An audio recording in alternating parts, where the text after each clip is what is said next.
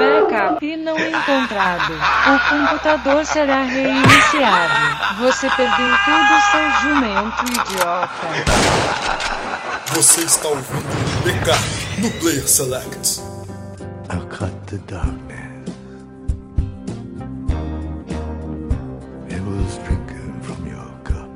Olá pessoas, olá internet, chegando para mais um backup. E hoje, meus amigos, hoje nós vamos para o fundo do buraco, fundo do poço. Vamos para o clima de terror. Vamos cavar nossa cova, fundo, fundo, exorcizar todos os nossos demônios e fantasmas. Hoje eu estou aqui com meu amigo, nobre amigo, Luz. É isso aí, cara. Eu dei a ideia do programa, né? Então, vamos lá. Aí tem que ter o luz, porque é pra entrar na cova, tem que ter luz. Se não tiver Ah, luz, fudeu. pô, o que mais falta nessa série é luz, né? Eu diria mais, tem um monte de Exu sem luz ainda por cima. Olha aí. Estamos eu aqui, meu amigo Luz. Só, apenas nós dois, você deve estar estranho. Pô, só vocês dois aí, é porque os outros são medrosos. Os outros estão com medo. Ah, é. Medinho. Nem todos são corajosos o suficiente para adentrar o mundo das trevas. Treva. Como diria um amigo meu, essa série é trevosa. É. E nunca essa frase ficou tão, assim, relevante assim. Bicho tá vindo, moleque. Ah, o bicho vindo, moleque. Nós vamos falar de Super Max. Essa série da Rede Globo aí, se eu não me engano, é a primeira experiência verdadeiramente da Rede Globo na dramaturgia de suspense, terror. Acho que é a primeira vez, né, que a Globo trabalha nesse sentido. E é, acho, uma- que, acho que focado nesse tema, né? E com uma temática tão diferente, acho que é a primeira vez. é um caminho bem arriscado e que eles comparam essa briga. E nós vamos falar bem, vamos falar mal, mas já fica o recado de que, cara, se você não assistiu, cara, nós vamos fazer a primeira parte sem spoilers. É, vamos falar sobre a concepção da série, o que, que ela é e quais são as inspirações dela, se a nossa concepção funciona ou não funciona pra TV. E no segundo momento, pra você que assistiu, pra você o corajoso que assistiu a série e foi fisgado por ela, nós vamos comentar os episódios, vamos comentar até o episódio 11, que até o lançamento desse cast, ela ainda vai estar em exibição todas as terças-feiras, mas na internet, nas interwebs da vida aí, já tá liberado os episódios até o episódio 11. Isso, lá no Globoplay, no site da Globo. Tem um Isso. aplicativo lá pra baixar. Isso, e na locadora do Paulo Coelho também tá disponível. Agora eu achei uma coisa incrível, cara. É, na locadora do Paulo Coelho não tá o episódio 12. Assim, eles É. realmente seguraram o episódio 12, o episódio final. Então, meu amigo, é, a gente vai falar da série aqui, e, mas se o último episódio for uma bosta, fudeu, né? Se o último episódio for uma bosta, a gente faz que nem Lost, né? Valeu pela jornada. Imagina se ficou Lost, cara. Eles estavam todos mortos, cara. Que Isso. Eles estavam viajando no tempo do presídio. O presídio era uma máquina do tempo, olha só. Mas isso aí, sem muito bate-papo, vamos direto para a série. Vamos falar de Super Max. Segura o seu crucifixo aí e vamos embora. Segura na mão de Deus e vai, né? I'll cut the darkness. It was drinking Voltando aqui para falar de Super Max, depois dessa musiquinha tenebrosa que a gente ouviu. E aliás, a música é uma coisa que é muito forte na série. Eu já vou começar falando logo que a música de abertura é muito inspirada no True Detective, cara. Que assim, é, que quem acompanhou a temporada 2 de True Detective tinha uma música bem emblemática. E essa também acompanha a música do Leonard Cohen. E a música, é, assim, a voz do cara com a música é uma coisa fundamental nessa série, cara. Ela realmente entrega muito clima. Enfim, depois dessa musiquinha que você ouviu aí, foi me dizer que Supermax é uma série brasileira produzida pela Rede Globo. Ela está sendo exibida desde o 19 de setembro, né? E ela tem 12 episódios. Assim, geralmente é 35, 40 minutos cada um. Não chega a ser uma hora. Acho que se fosse uma hora, talvez ficasse um pouco mais cansativo. Mas eu acho que 40 minutos, 35, eu acho que tá um excelente tamanho, né? Sim, Tá um excelente sim, tamanho. sim. Já serve bem ao propósito já. Ela foi criada pelo José Alvarenga Júnior, Marçal Aquino e Fernando Bonassi, que são os três criadores. E a história desses caras é bem interessante, porque quando eles começaram a escrever a concepção da série, essa série, na verdade, já era pra ter saído já há algum tempo, ela tava na gaveta já há algum tempo, porque a Globo tava numa série de restrição orçamentária, né, tal. Isso, Mas no famoso ano da crise, né? ano da crise aí, mas depois saiu da gaveta e de uma forma bem interessante, os- a Globo deu carta branca, verdadeiramente carta branca, uma coisa que eu nunca vi nesse tempo todo, a Globo dá realmente para um produto original. Assim, a, a Globo nessa nesses cantos é pior, é pior do que a Marvel, né, cara? Tu pode fazer aí, mas vamos puxar a cordinha ali, entendeu? Aham. É, porque tem na TV aberta tem essas coisas. Sempre aquele formato Globo Filmes, né, cara? É, tem, é, que a gente vê muito na TV aberta, que é um negócio que a gente vai comentar bastante, fazer essa comparação entre TV aberta e a série, né? É que novela, séries de TV, eles fazem pra abrangir o maior público possível, né? Desde a criança, Exato. adolescente até o idoso. E aqui não é o caso. Aqui, Exatamente. né? Eles fazem um ponto bem fora da curva, eles querem realmente. Inclusive, um ponto curioso é que essa é a primeira vez que nós ouvimos falar da Supermax foi na Comic Con 2015. Eles fizeram um banner na Comic Con 2015. Foi onde eles lançaram a marca da série. Uhum. Quer dizer, já, já mostrando que eles queriam pegar um pouco essa, essa, essa galera nerd que curte série, né, cara? Que Sim. curte série mais a fundo, entendeu? Tu vê que ela é uma pegada, né? De, de cara tu já vê assim que ela é uma pegada que tenta fugir do padrão brasileiro, né? Sim, Ela sim. tenta ser uma série, não vou dizer mais americanizada, mas um público diferente, né, do, do público habitual. Sim, sim. É, outro, outro ponto interessante, o próprio José Vagarenga falou em algumas entrevistas que na hora de fazer o cast, de treinar os atores e tal, a dramaturgia brasileira não tá muito acostumada com essa coisa de drama, de terror, vamos dizer assim, esse- esses sentimentos de medo, pavor. Os atores do Brasil não estão acostumados com esse tipo de sentimento. Porque aqui a teledramaturgia é mais aquela coisa água com açúcar, o drama, é a mocinha que foi deixada pelo namorado, o triângulo amoroso e tal. Então, esses sentimentos, ele fala que eles tiveram que fazer um treinamento com os atores, estimulando, inclusive, assim, por treinamento de, enforcamento, treinamento. Realmente, alguns atores passaram por essa, por esse estudo para poder botar para fora esses sentimentos e saber como trabalhar isso. Ele falou isso em entrevista, dizendo que a dramaturgia americana já nasce com isso. Ele já tá muito imbuído nas, nas séries, já tem essa coisa. Uhum. Então eles, já que nós aqui no Brasil tivemos que aprender. Então é por isso que a ideia que nós tivemos de falar sobre essa série é justamente essa. Eu, o que eu vi muita gente aí especializada sentando o cacete na série. pois já, é, que merda. já falo logo, sentando o cacete na série. Mas assim, cara, se você olhar pra série com um olhar de série padrão americana, pô, cara, não tem o dinheiro e nem os roteiristas que, que, que tem lá, cara. Assim, lá os caras já fazem isso há anos, cara. E teve uma curva de aprendizado, assim, foda, sabe? Sim, sim. É, tá tudo lá. Aqui, é, nós estamos começando agora. E essa série é uma série que realmente pode quebrar paradigmas, sabe? Se essa série fizer sucesso e entregar, ela pode quebrar paradigmas, sacou? Não imagina você ter uma série estilo Walking Dead aqui, o estilo O próprio True Detective mesmo, né? o próprio, isso, o próprio True Detective, séries que não são, que não dependem de um romancezinho, de um herói, não sei o que lá, pra poder existir, sabe? Imagina isso, cara. Então, nós estamos vivendo o início disso e eu, pessoalmente, eu quero muito que isso dê certo. Não é por isso que eu vou só falar bem. A, a série tem erros? Tem erros. Mas para um produto audiovisual brasileiro, nacional, que tá em experimentação, nossa, é, é obrigatório, cara. E você, que é sommelier de séries, como nós somos também, né, cara? Assim, Sim, não- que, que vai pro Twitter comentar sobre o Senhor dos Anéis, sobre o Westworld, não, que aquele detalhe, não sei o que. Assim, cara, dá uma chance, vai de coração aberto, não sai sentando no cacete, porque tem gente por trás ali que é o sonho de muita gente. Imagina você ter a oportunidade de escrever alguma coisa que vai mudar a TV brasileira, ou, ou de repente mudar o- um paradigma, o status quo da Uhum. tua realidade, você ter essa oportunidade e você ter um, um cara no Twitter sentando no cacete do trabalho sem antes ver, é foda, né, cara? Então, estamos aqui pra isso, mesmo que você ache ruim, mesmo que você ache. Cara, vale a pena você assistir. Vale a pena você assistir. Nós vamos provar isso aqui e dar nossos sentimentos de por que, que vale a pena, né, cara? Isso, é não se despir do preconceito, né? Que a gente pensa, ah, brasileiro é filme de favela e pobreza e não sei o quê. Sim, exatamente. Inclusive, o próprio diretor falou isso, que ele foi diretor, ele dirigiu alguns filmes tipo alemão, assim, padrão Globo Filmes, né, cara? Uhum, Então, sim. o próprio cara falando, cara, quando ele foi chamado pra gravar essa série, eu falei, caraca, verdadeiramente eu tenho um desafio. Uhum. Porque eu, é uma coisa que nunca foi feita. Então a gente tem essa humildade do cara que tá tentando ali, na labuta ali, né, cara? Tentando fazer um, um trabalho, entregar um trabalho interessante, sabe? Entendeu? E, e- e uma coisa interessante que já mudou um pouco o pensamento, porque se você for ver hoje em dia, é, você pega séries da Globo, tu pega filmes nacionais. Geralmente filmes nacionais, cara, filme nacional é padrão Globo Filmes. Eu sempre falo essa porra, assim, cara,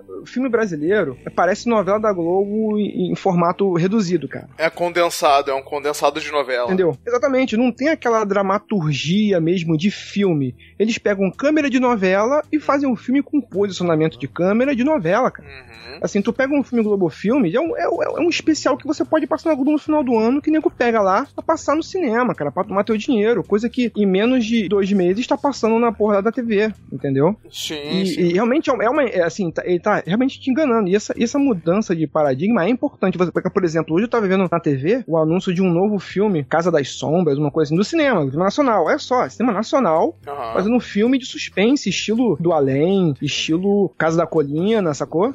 Então, é, é corajoso. Tá, tá, tá começando a mudar isso, sacou? Sim, sim, sim. E aproveitar que tu falou em quebrar paradigma, né? Um dos paradigmas que a gente tava falando, que é o da- das novelas, que é tudo muito preto no branco, né? Já que a gente usou uma palavra paradigma, que é uma palavra diferente, eu quero usar uma outra também, que é as novelas e os que a gente tem, o conteúdo consumido aqui é muito normalmente maniqueísta. A gente tem, né? A, a pessoa que Olha é só, a... hashtag somos todos catedráticos. Sim, hein, sim, né? Nesse programa é só os catedráticos. Ah, então, assim, é muito maniqueísta, tipo, ah, é a fulana da, da novela, desde o início ela é sofrida, e é mesmo que ela vá ter uma vingança, uma vingança justificada, porque não Os sei o personagens quê. não mudam. Se esse personagem é um vilão, ele vai ser o vilão do começo até o fim. Se essa pessoa é a boazinha, ela vai ser a boazinha do com- o- o- Eles não têm um arco narrativo.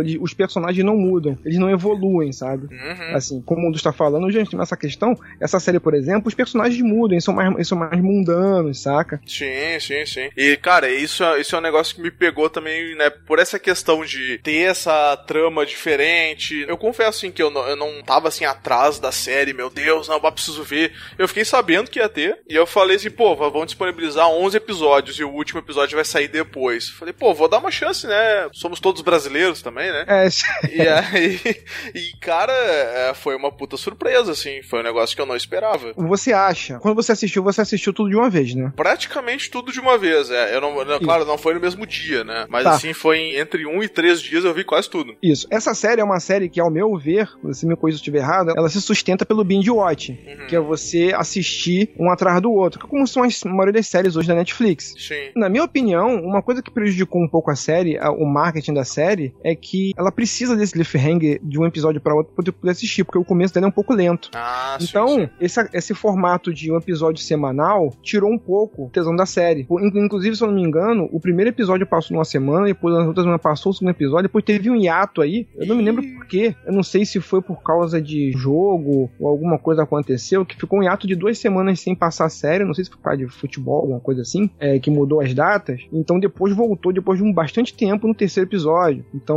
isso atrapalhou um pouco o ritmo da série. Porque na verdade a série, o, o- o primeiro capítulo, ele, ele é bem fraco, sabe? É porque, assim, vamos explicar aqui. Ele pega pessoas, eles fazem um reality show fictício. Uhum. E, então eles botam as pessoas num presídio. É como, como o nosso amigo lá, o Diogo Bob, descreveu, é o Big Brother Bangu. é o BBB. Excelente. Inclusive pode ser o nome do cast. É, Supermax Big Brother Bangu. já tá sendo, já. Já tá sendo.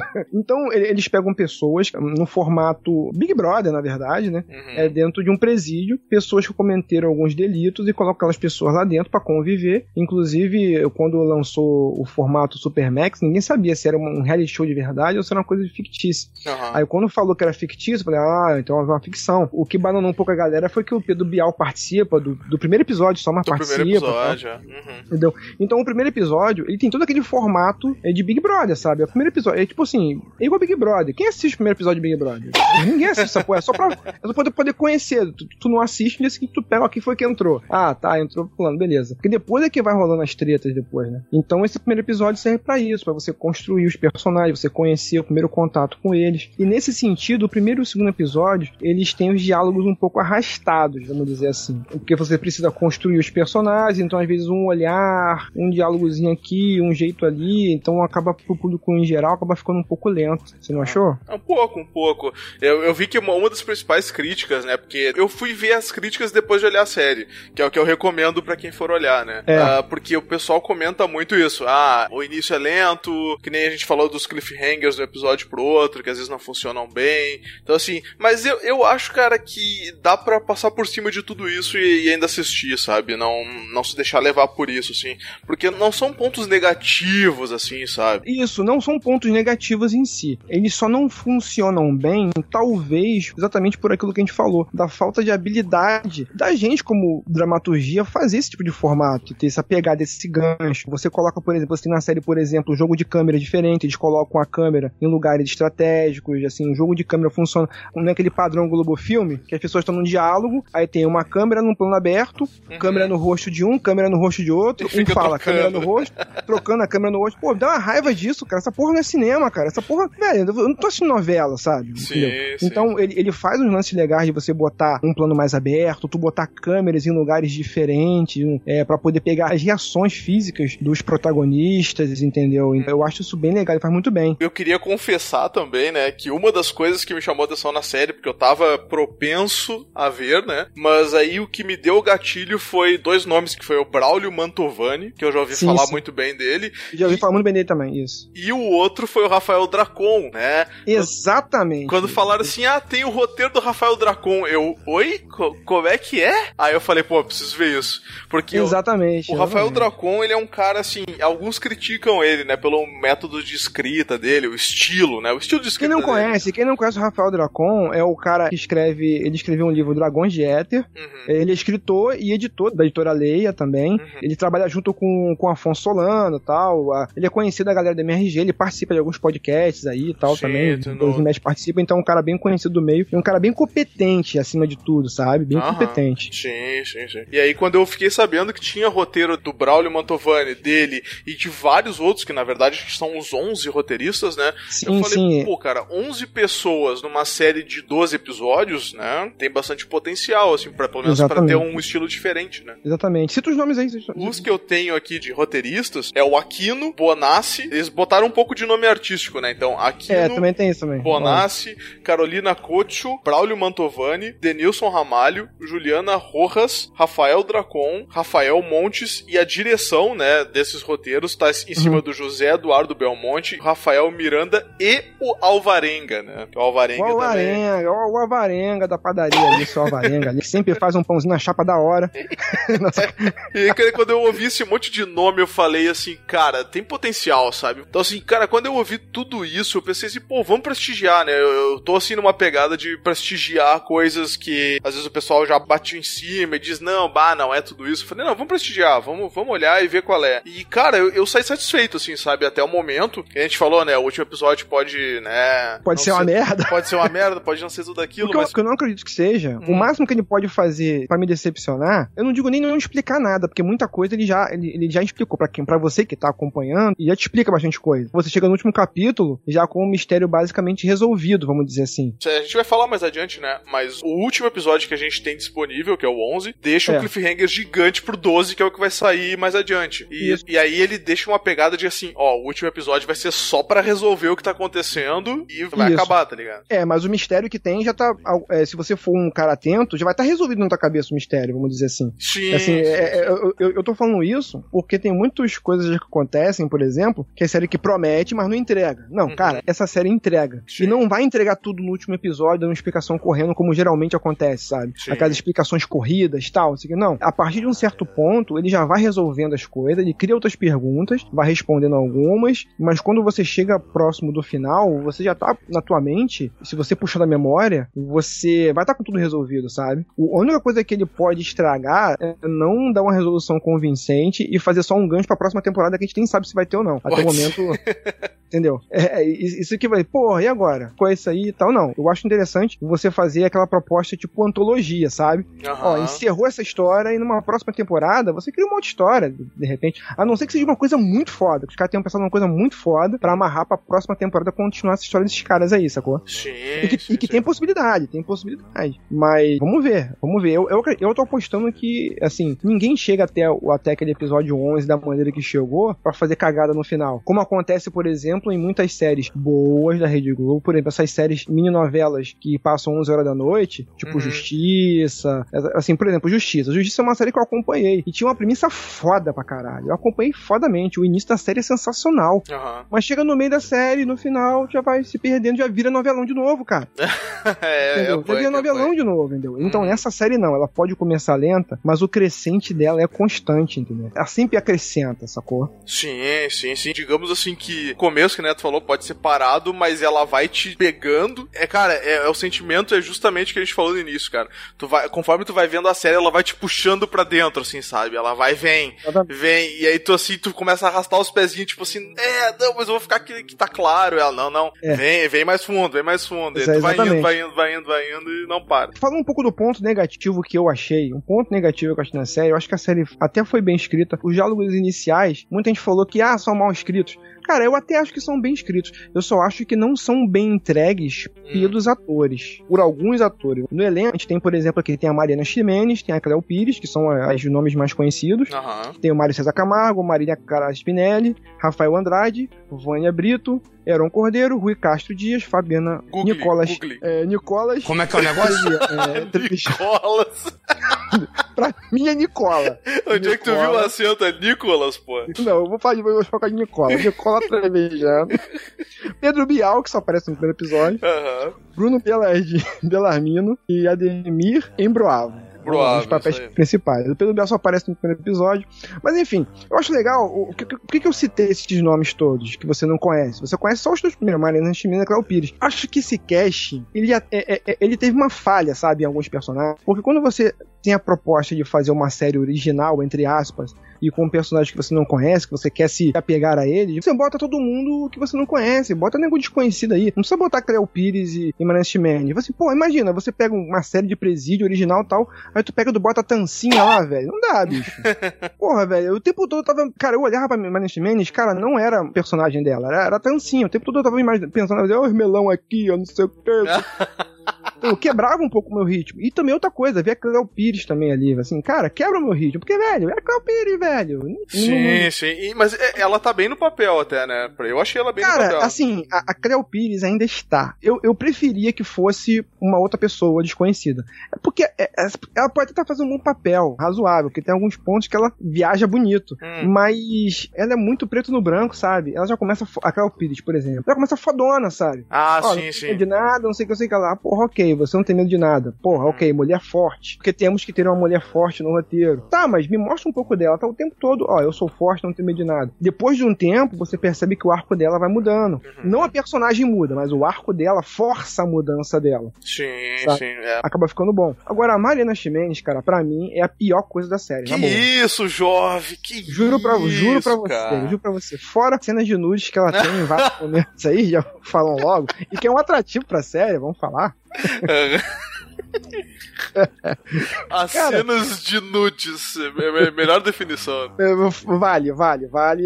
Pô, se você quer ver a tancinha com, com os melão ali, velho, vai- que você será recompensado. Você será recompensado. E não precisa se preocupar, porque a série passa de madrugada, então já pode superar aquele leite de rosa. aquele leite de-. Esse, meus amigos, esse é o Marlos. Mas ela, como atriz, cara, o, o personagem dela não tem carisma nenhum, cara. O tempo todo ela faz caras e bocas. Assim, ela é sempre fodona, ela faz aquele olhar de caras e boca, não sei o que. Eu não vejo um arco narrativo dela. Ela faz sempre a mesma expressão. É como se ela soubesse de tudo que tá acontecendo aí. Só que ela não sabe. Não tem como ela saber. Ela faz sempre aquele sorrisinho meio de canto de boca, assim, aquele olhar meio. Eu estou lendo você. Eu sei o que você está pensando, mas, porra, velho, na boa, tu não sabe, cara.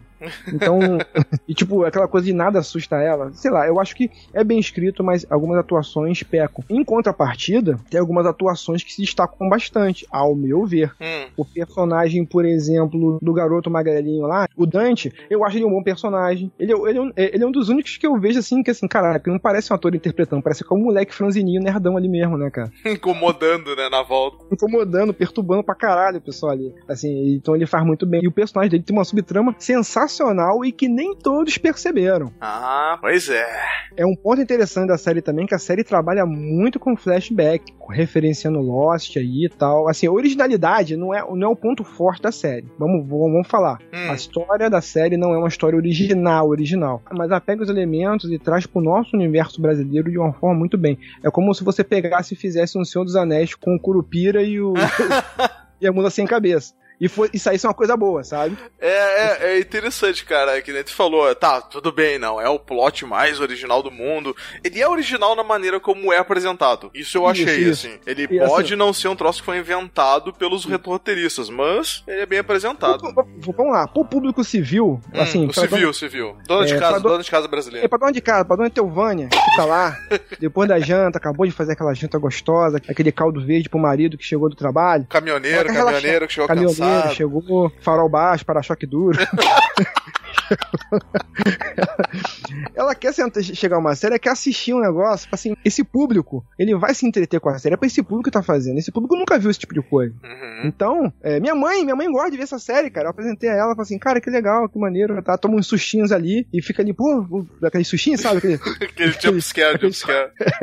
então, assim, é pra esse público que, assim, que não tem oportunidade, que não tem TV a cabo, e até nisso essa série é inclusiva, sabe? Porque tem um uhum. público normal do Brasil que não tem acesso a TV a cabo, não tem acesso a Netflix, e que, porra, tem chance de ver alguma coisa diferente. Eu acho que esse público, além de tudo, é o público que mais tá prestigiando essa série, porque é uma coisa diferente, sabe? Sim, e, e, sim. e os grandes nobres sommeliers de seriado é que estão metendo um malho. E não precisa meter o malho nisso, velho. Sim, é. Assiste com o coração aberto, entendeu? Sim, sim, cara. É até interessante tu falar essa questão de o público civil, né? Porque justamente, às vezes a pessoa, por mais que seja da rotineiro, ver a novela, né? Consumir o conteúdo da TV aberta, às vezes a pessoa vê alguém falando, bah, mas o Game of Thrones, bah, mas o Westworld, e a pessoa não tem acesso a isso. E aí, quando tu dá uma coisa diferente para ela, talvez ela até se sinta mais incluída em outros círculos, né? De, pô, Exato. eu não vejo o Westworld que tem que pagar 500 pau de HBO, mas eu vejo o Supermax que tem um bagulho totalmente diferente do que a gente tá acostumado e tal, né? Então, é um Isso. negócio interessante de tu apresentar e até ver a reação do público, né? Isso, e como a gente tava falando, ele traz aquilo pro universo brasileiro e que é uma coisa assim, que é o Big Brother, a coisa mais popular que tem hoje no Brasil é o Big Brother, fora o carnaval.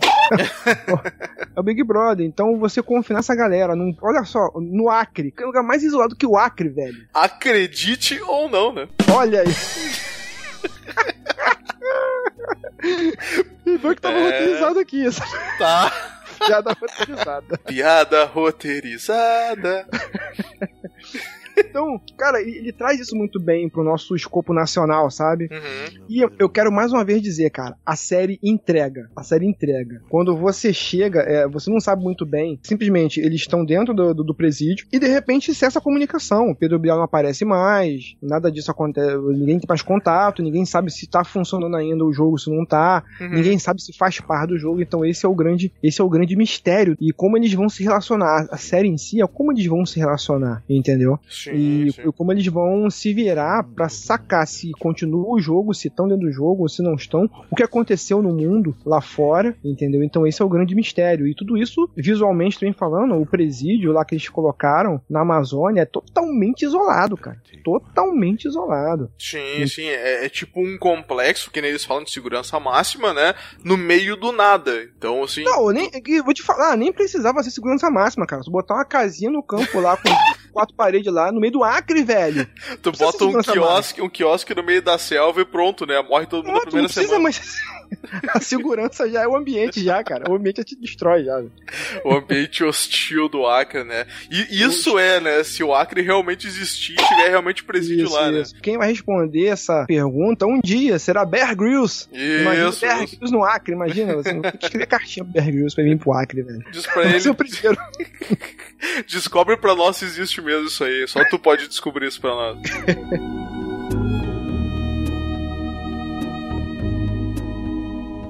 Então, já que a gente falou um pouco do primeiro episódio, né, falando dos personagens, então basicamente o primeiro episódio que a gente vai comentar porque, né, o primeiro episódio, ele basicamente apresenta todos os personagens, né, com uma linha de narrativa de essa aqui é a fulana, fulana fez isso e aquilo, ou esse aqui é fulano, ele acha isso sobre tal coisa. E apesar de parecer meio clichê e tal, meio simples, funciona bem, funciona bem assim para dizer, olha, essa aqui, vamos pegar o, o, personagem da Bruna, né, que é a Ximenes, uhum. Ximenes.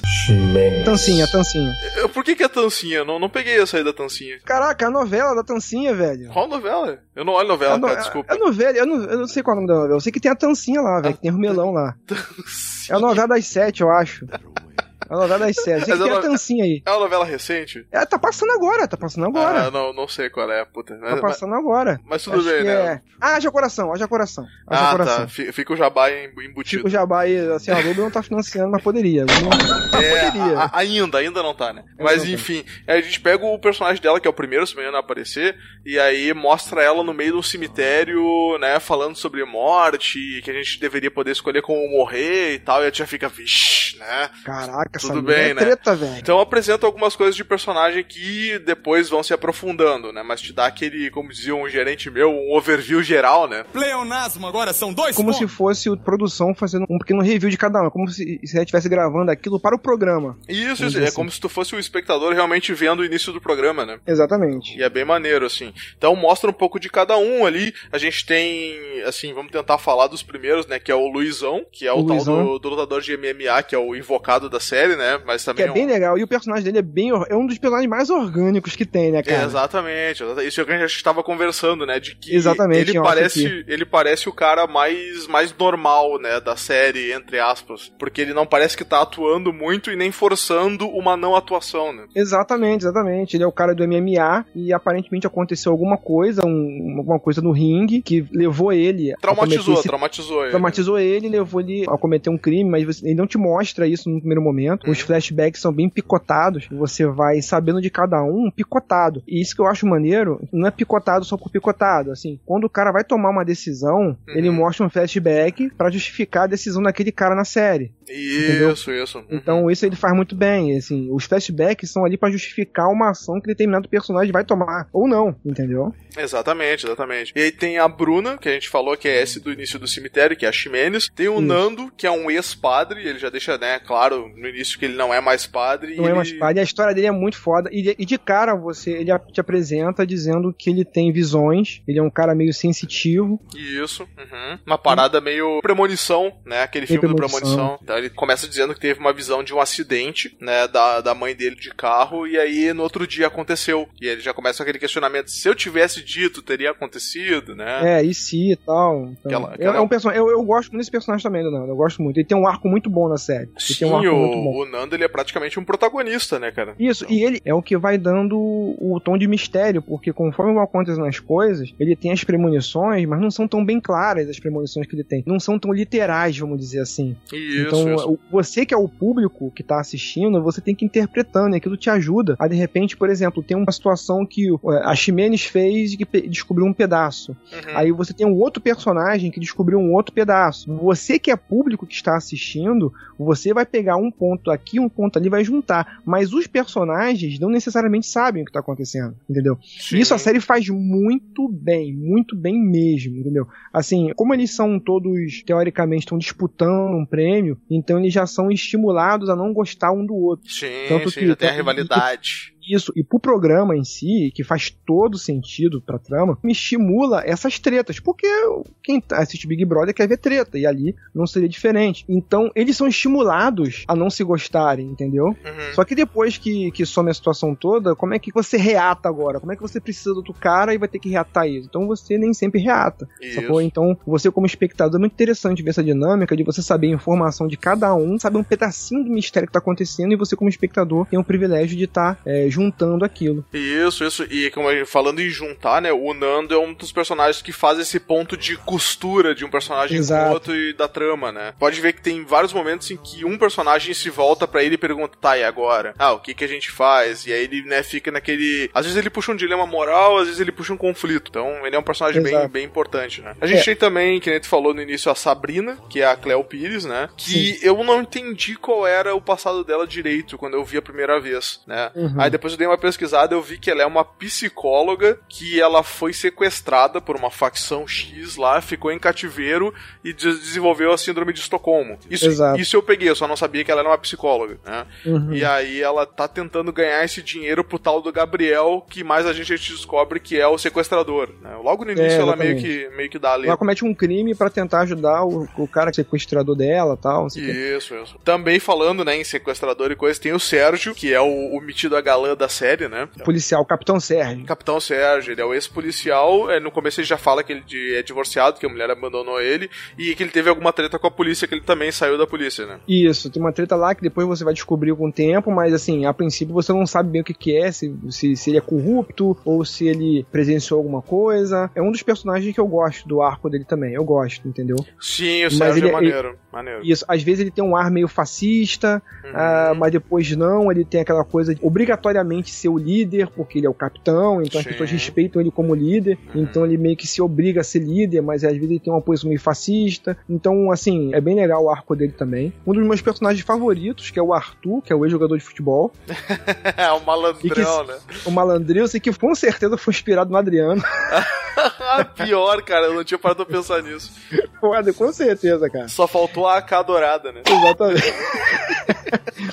e que ele é o cara que é o jogador de futebol, mas se envolvia com, com a bandidagem e tal, e acabou se envolvendo numa treta com a bandidagem por causa dos amigos dele da comunidade, entendeu? Ah, Ele- é, é- é aquela bela história, né? Eu vim da comunidade, aí cresci, fiquei famoso, aí não quis perder os amigos, aí os amigos estão na bandidagem também, então pra não te fazer amizade, então acabou gerando uma treta pra ele.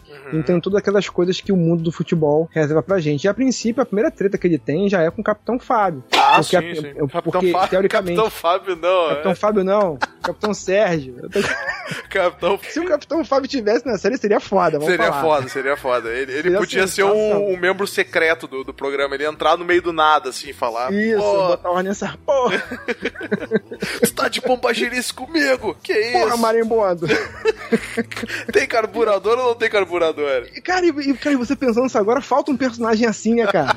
Puta Falta. que pariu, cara. Falta um personagem assim, né? Ah, Olha aí. cara, cara. esse é foda, esse é foda. O, o cara que faz o Capitão Fábio, eu esqueci o nome dele agora, ele é bem talentoso, assim, nos filmes do Tarpadilite, principalmente, ele sai muito bem, né? Sim, sim. Porra, tinha que ter um cara desse ali, cara. Tinha que ter um cara desse. Tinha que ter, tinha que ter os assim, tá, eu acho até que pensando agora no cast, acho que faltou também isso. Outra coisa que faltou também é o cara negro, porra. Do- Tem uma população carcerária que não tem um preto, porra. Que porra é essa? Presidente da Holanda, essa porra? Porra é essa, Pior, cara? pior, né? É verdade. Faltou o representante afro-brasileiro ainda. Não, pra ser certo, tinha que ser todos ali.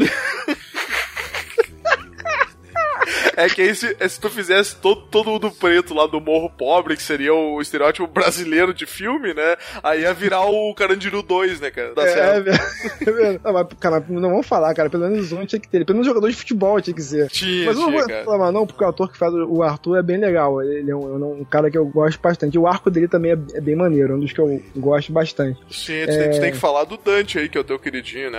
isso, o Dante também, que tem um moleque chato, né? Aham. Mas ele tem um subtexto que não fica claro. Eu só percebi o subtexto dele depois que eu assisti a segunda vez, cara. Uhum. Que desde os primeiros momentos, passam, os flashbacks dele são os mais rápidos. Sim. Os mais embaralhados. Uhum. Mas quando você assiste uma segunda vez, fala assim, caraca, quando tu descobre o, o- e pelas tatuagens dele, ele vai te contando uma história. Isso é que é interessante. A série é um quebra-cabeça, mas ela te dá as pistas. Tanto que quando eu assisto a série pelo Twitter, muita gente fala assim, o público civil, né? No Aham. Twitter lá, assim, cara, eu tô adorando, não tô entendendo nada, mas eu tô adorando. Tô. Pô, coisa que você mais vê no Twitter, cara. A coisa mais divertida você ver Superman você vê no Twitter, cara. Eu não tô entendendo nada, mas tô, tô adorando. Caraca, Pode botar esse toda. te- tem que ser o, o subtítulo do, do, do programa.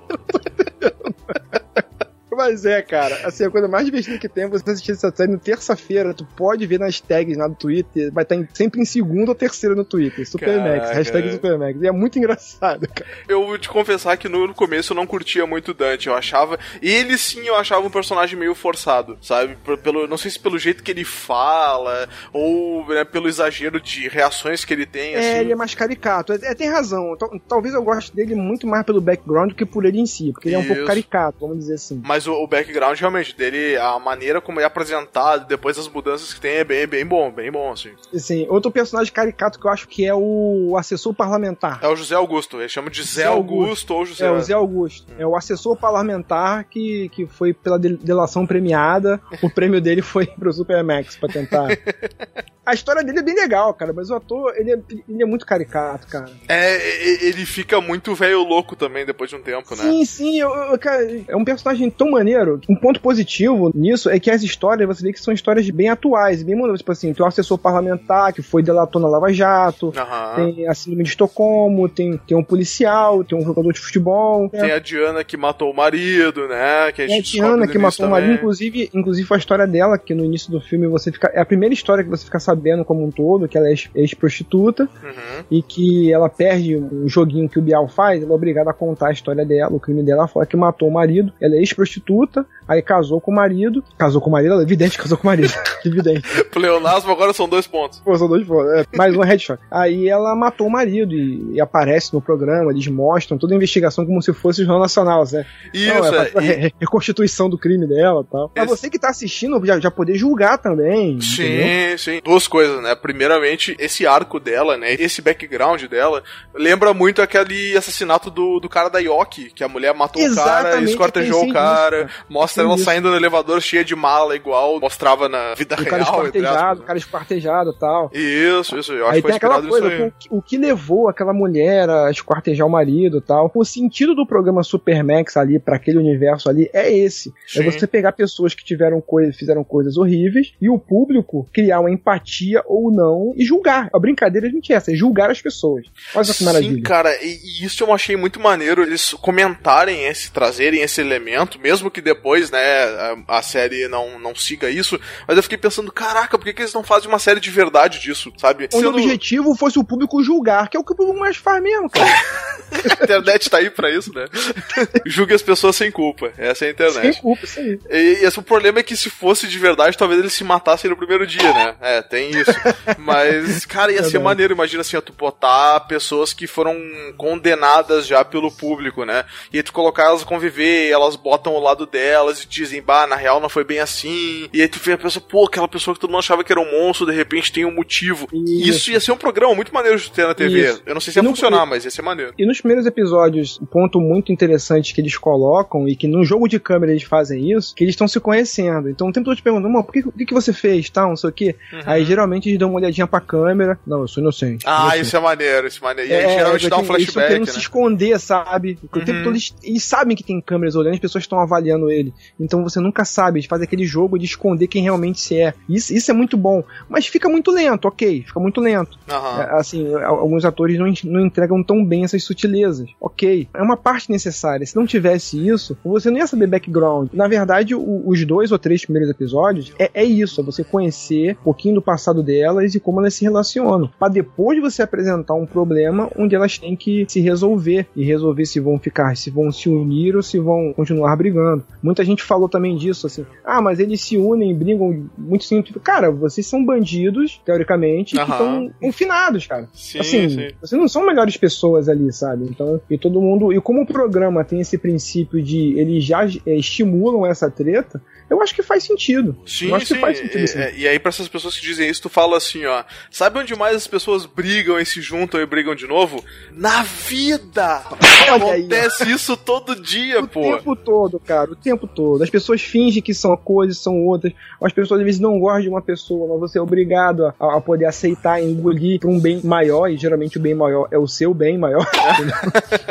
Pois é, Então, pois é. É, é verdade, cara. Assim, é, não tem coisa mais. Natural. Caraca, eu perdi a palavra. É, não tem coisa mais natural do que isso, sabe? Sim, sim. E até até falando, né, como tu falou, que foi uma pegada interessante que eu também queria comentar, que eles tentaram trazer temas tanto já conhecidos como recentes e antigos e tal para botar nos personagens, né? Tem o Timóteo também, que é o médico do local, e ele Sim. é um médico aposentado, né? Porque já é um cara de mais idade e tal. E aí, no, mais adiante, diz que ele tem um passado e, e ele comenta assim: ah, eu salvei muita gente com o que eu fiz. E aí tu fica meio assim, né? Ah, o que que tá acontecendo? Uhum. E aí, se a gente até pode falar, porque. Daí... É, você pode falar, você pode falar, porque assim, tem que entregar alguma coisa também. Mais na frente você descobre que ele trabalhou na ditadura. Isso, que é um tema que também já foi levantado há não muito levantado. tempo atrás, né? E que na verdade ele foi denunciado justamente nessa operação que teve agora recentemente uhum. do, dos arquivos da ditadura, que foram Isso, abertos foram agora abertos. Em, em 2014, 2015. Uhum. O nome dele apareceu justamente nesses arquivos que foram abertos da ditadura, dos crimes militares, de guerra e tal. Então o nome dele apareceu nisso, sim, entendeu? Sim. Mas até então ele tem um discurso assim: não, eu, eu tenho minha consciência limpa, não sei o quê. Aí tu começa a pensar, pô, esse cara é fascista, esse cara realmente ele apoiava. Ele falou, ah, você apoiava a ditadura? Não, eu não apoiava a ditadura. Ah, uhum. Ah, mas você fez o que você. Não, mas eu fiz por uma razão. Você não sabe que razão é essa. Sim, então, sim. ele vai te dando uma resposta, mas ele não te dá completa. Então, isso é muito instigante, sabe? Assim, ah, faz foda, bem, de uma maneira bem legal. É, não, esse de trazer temas que aconteceram, né, que existiram de verdade por uma série forma de personagem é uma parada muito interessante. Né? E uma coisa bem próxima, mais uma vez eu falando, é uma coisa bem próxima da gente. A gente tá uhum. tá vivenciando isso hoje, sabe? Sim, sim. A gente tem também, né, alguns temas atuais que, por exemplo, são expostos na personagem Janete, né? A uhum. Janete uhum. tem um arco interessante também e tem um plot twist nela, né? Que a gente pode falar depois também. Sim, sim, Mas sim. é uma personagem que começa de um jeito, tu pensa, ah, cara, tá, beleza. O, cara, e... o plot twist dela foi sensacional e no momento que eu não esperava, eu fiquei assim, caralho. É. Mas quando eu vi o oh, oh, oh, o que é isso? Quando tu pensou assim, eu tinha ido também, tu deu um passo pra trás, falou, opa! Opa! É. peraí, peraí. E tava o tempo todo ali, assim, se você tem um olho um pouco mais atento, realmente você, caraca, tava ali o tempo todo e você não percebeu, sabe? Sim, sim, sim. Tem aquela estranheza, né? Sim, sim, sim. Mas quando rola o plot twist dela, eu acho bem, acho bem interessante a maneira que foi. Eu fiquei assim, caraca, até eu entender o que tava acontecendo demorou um pouco, confesso. É. e aí acho que por último, né, do, dos personagens, pelo menos apresentados no início, a gente tem a Cecília, né, que aquela velha meio estranha. Que... É a tia que tava ali no canto, é. eu tava falando pro Marlos que eu, eu, eu apelidou ela de velha louca, porque acho que lá pelo terceiro episódio que vão dizer o nome dela. E aí é, eu, cara, eu, ficava, tá, mas a velha louca, como é que é o nome? Como é que é o nome? Até que chegou num ponto e falaram, né? É, porque, e eu acho muito interessante essa parada, porque, assim, na vida real, vamos dizer assim, todo mundo não interage com todo mundo. E ela era aquela pessoa que destoava o tempo todo, assim, pô, eu sou mais velha, eu tô aqui no meu canto, ela ficava super depressiva, super deprê, ficava só no quartinho dela e tal. E na verdade, eu vou falar, que se for daquela velha lá, só chama ela pra comer e acabou. entendeu? E realmente é assim, entendeu? Assim, ah, sim, ah, a pessoa não quer sim. falar, deixa no canto lá. E, e, realmente você não sabe qual é a dela, entendeu? Uhum. depois que ela começa a aparecer um pouco mais de uma certa forma, mas você mesmo, como espectador, você também esquece um pouco dela. Sim, entendeu? ela fica lá no, no, no, background, lá, exatamente. E já que a gente falou dos personagens também, né, tem a parte do programa em si, né, porque eles foram para lá por um programa, reality show, Big Brother, para o Bial explica tudo no início, que nem no Big Brother de verdade, né, e ele fala, ó, o prêmio de 2 milhões para quem sobreviver, quem chegar até o final, né, quem não for eliminado e tal. Fala aquelas regras principais, né, tipo, vai tocar um alerta sonoro, quando tocar, todo mundo vai pra cela, fecha a cela e quem não tiver na cela é, é desclassificado. Brigar também seria... Não pode brigar. Seria eliminatório. As ah. provas dele são provas assim de líder, e o líder que decide quem come e quem não come. Tem a porra do Big Fone também, o telefone de emergência. Big Fone. tem o telefone vermelho do Batman lá. Tem, do... tem, do comissário Gordon. As regras são adaptadas para isso. Eu só não entendi muito, por exemplo, presídio de segurança massa, mas tem uma porra dos túneis lá embaixo que o nego tem acesso normal pra aquela porra. Pois é, pois é, isso aí tem, tem, aquela merda. tem no início, é, mas é que, é que na real, se bem que eles têm ferramenta também, porque se tu for olhar na dispensa tem umas pá lá. Então eu não sei se eles não queriam que os caras fugissem mesmo, de repente. Lembrei agora, é que aquele presídio foi construído em cima de uma outra parada. E aquilo ah, faz parte, é, aquilo faz parte, porque também tem câmera lá embaixo. Sim, é, é sim, o, sim. o fato deles tentarem fugir também faz parte do, do show. Do, do programa, faz parte do show, exatamente. Tudo, tudo meio que faz parte. Se você for, é, assim, é aquele lance, é uma série que você vai vendo, aí quando tu pensa que tem um furo, tu vai puxando a memória, vai, ah, tava explicado no tal. Assim, dificilmente você vai achar um furo. Tem, mas dificilmente você vai achar eles, assim, tão descaradamente, né? É, cara, e assim, o primeiro episódio é mais ou menos em volta disso, né? Apresenta um pouco, que nem a gente falou, mostra as regras coisa e tal. E aí tem até a primeira prova, que é aquela de ficar naquela caixa, naquela hotbox, e o último que saísse ia ser o primeiro líder, né? E tal. Nossa, essa aí foi muito legal, cara. Que todo mundo fica numa caixa de amianto, de telha de amianto, Aham. A No Brasilite. da Brasilite. Não, eu podia botar, né, Brasilite, pra propaganda, porque sempre põe, né? Em vez de ser um Podia. carro da Fiat, né, cara? Tu bota uma telha da Brasilite ali Podia propaganda. ser, podia ser ó, altamente mortal, né? Cara, essa prova é bem maneira que já mostra as tretas dele. Ah, eu quero mijar, eu quero peidar, eu quero vomitar, não sei o quê. Cara, é muito, é muito, é muito engraçado essa parte. Muito tensa também, muito tensa também. Sim, Enfim, sim, sim. um ponto polêmico que eu queria falar aqui um pouco antes de encerrar é que essa série teve algumas polêmicas. Eu achei Aham. meio bizarro essas polêmicas, mas Hum. enfim, teve a polêmica do, Do da Sociedade de Proteção aos Animais, né, cara? sim, Que, cheio do gato, é. Ó, tem um gato ali que, que pegaram a parte que tinha uns flashbacks de, de, de cultos satânicos, alguma coisa assim. Aí É. tinha um gato amarrado, amarrado às quatro patas, assim, um sacrifício de um gato preto, não sei o que, não sei lá. É, não chega a mostrar o bicho sendo ferido, né? Tipo, Não, não chega a mostrar. né? Eu já, É, porra, esse gato aí, ó. O nego chegou a falar isso no trailer. Quando apareceu o trailer, o nego nem sabia se o gato ia morrer ou não. Não, mas o gato aí, esse gato aí, eu sei que. Aí o nego falou, não, eu juro pra você, cara. Aí o nego fala, esse gato ainda é preto aí, olha só. Assim, caralho, se fosse um gato branco, tudo bem? gato Assim, preto. cara, eu juro pra você, eu juro pra você, cara. Os caras falam aqui, cara. Eu vi que tinha polêmica, né? Não, não é uma polêmica, mas é que eles mandaram um comunicado pedindo, né, que não, não fizesse cena que incentivasse o ritual, né, ou machucar algum animal. e O tal. mais jogar animal. Não, mas a Globo falou que foi. O gato foi digital, não sei o que, mas eu achei interessante a justificativa dos caras. Olha só o texto aqui da, da, para a matéria. É, Para os defensores dos animais, a cor do gato ser preta é um agravante. é um agravante. Para incitação à violência. Racismo contra o gato. Aí. é Eles, foi- eles relataram que os animais dessa cor são especialmente sujeitos a maus tratos. Se fosse gato branco, tava bom, né? Mas gato Tava de preto, boa, porra, é. preto, porra, preto é foda. Pô, racismo com gato aí, tá, cara? sacanagem. Até os gatos pretos sofrem do Brasil. Mas enfim, ficou resolvido, mas ficou, ficou essa polêmica. Mas depois, não, o gato, o, o gato é digital. Você Uhum. sabe que porra nenhuma, né? Mas, ah, gato é digital. Tudo Sim, sim. E, e não, eles botam um, um brilho vermelho no olho do gato, tipo assim, esse gato ele é preto, ele é do mal, né? É, é, esse é, é, mesmo. o- é o- é o gato florinda lá, o Satanás!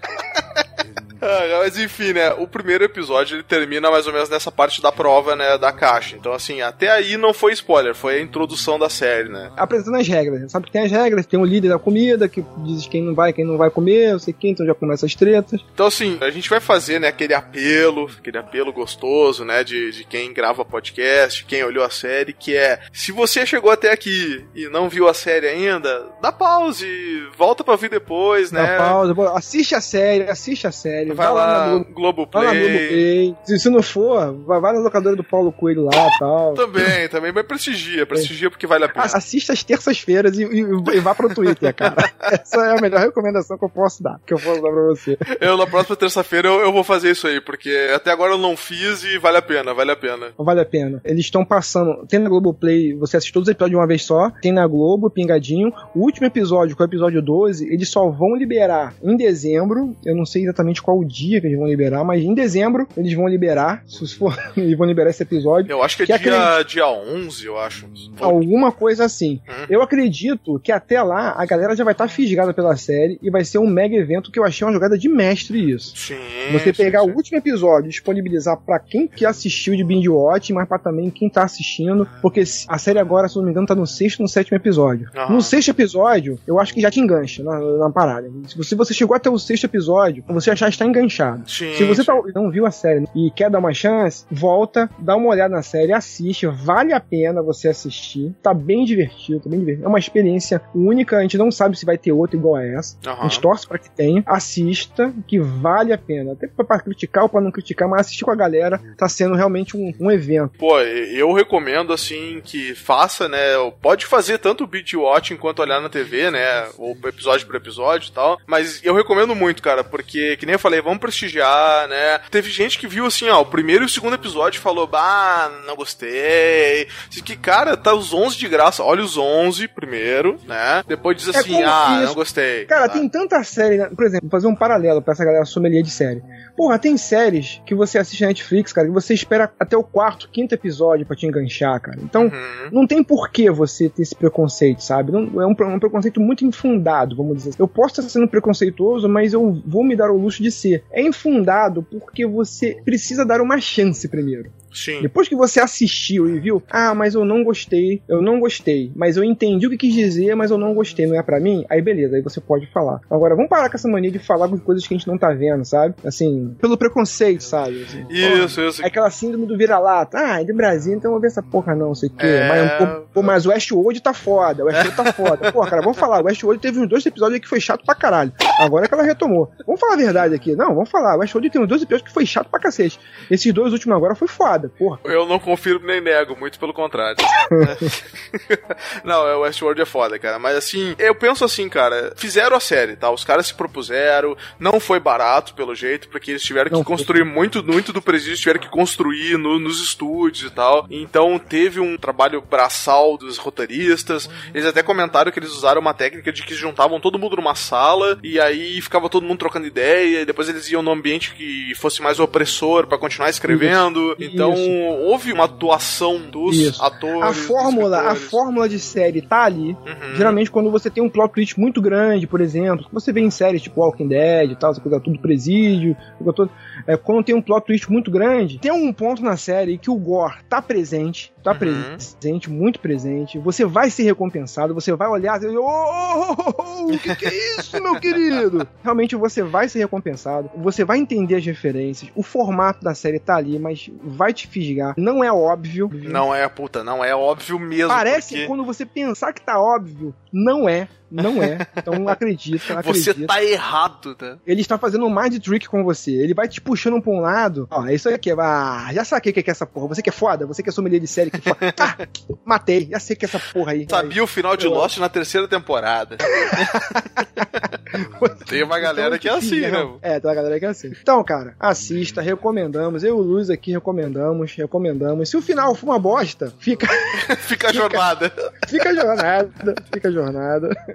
Luiz, algum comentário final aí pra gente ir pra parte com spoiler, finalmente? Não, cara, eu- o comentário é que assim, a série me surpreendeu muito positivamente, tá? E em muitos momentos eu fiquei incomodado com o que tava acontecendo, que eu falava assim, caraca, isso não é material de TV, caraca, isso tá me agredindo, mas, né, ainda tá me instigando a continuar vendo, e aí eu ficava assim, caraca, eu, não, agora assim, ó, ao mesmo tempo que eu fico com medo do que, que vai vir, eu não consigo não assistir. Então, É. isso são características de séries boas, né? Então, vale a Isso, pena, tem- vale a é, pena. Te tira do lugar comum, te incomoda. Assim, Isso, isso, cara. Porque assim, se fosse só o, o reality show que, sei lá, né, fosse naquele nível, também ia E só ser sustinho, Só e só sustinho, sustinho. é. Não, não é, tem profundidade ali, tem profundidade. Vai na fé, vai lá que é muito bom. E agora vamos pra partes com spoiler, soltar. Ó, se você não assistiu ainda, vai lá, a gente já falou. Vai lá, assiste Vai, vai assistir. Depois tu volta. Vai, vai assistir, depois você volta e fala assim, cara, foi foda. Assiste, assiste pelo Twitter, manda o tweetar pra gente, quando você estiver assistindo. você que tá ouvindo, manda Supermax, eh, manda o arroba PlayerSelect lá, manda o arroba isso. Luz, o, Isso arroba underline BM. A gente vai rir pra cá junto aí. Vamos, vamos, vamos assistir Supermax juntos, cara. Vai ser, vai Isso, ser é. uma zoeira. Ainda tem bastante tempo até dezembro, dá pra ver todos Tem os episódios tempo. e discutir, pá, fazer, né? Dá, dá pra fazer. É, isso aí, dá pra fazer. Vamos lá então. Vamos para a Ui. zona de spoilers. Zona de spoiler, É. aquela zona escura. Escura, aquela cavernosa, né? Com choro de mulher, né? Choro de criança. criança, tu não sabe se é fantasma, se é, É. zumbi, se é uma que é legal, não sei que porra, que porra é essa. E aí só ouve aquele assovio assim, né?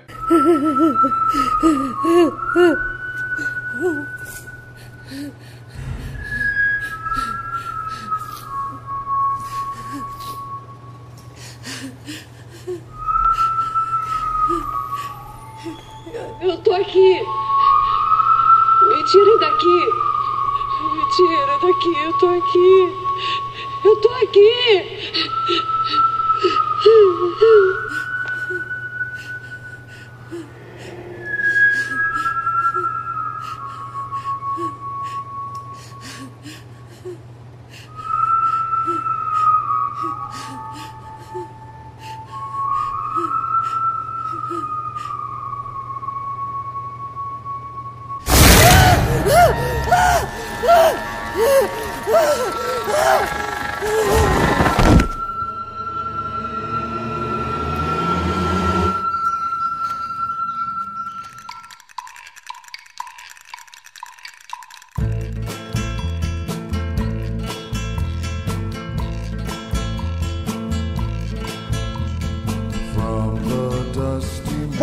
Agora pra zona do spoiler, zona de spoiler, de spoiler liberado. Se você está conosco aqui, meu querido, vamos debater, discutir, que eu já tava nervoso já, cara. Nervoso por causa dessa série. Já falamos do primeiro episódio, tudo que aconteceu.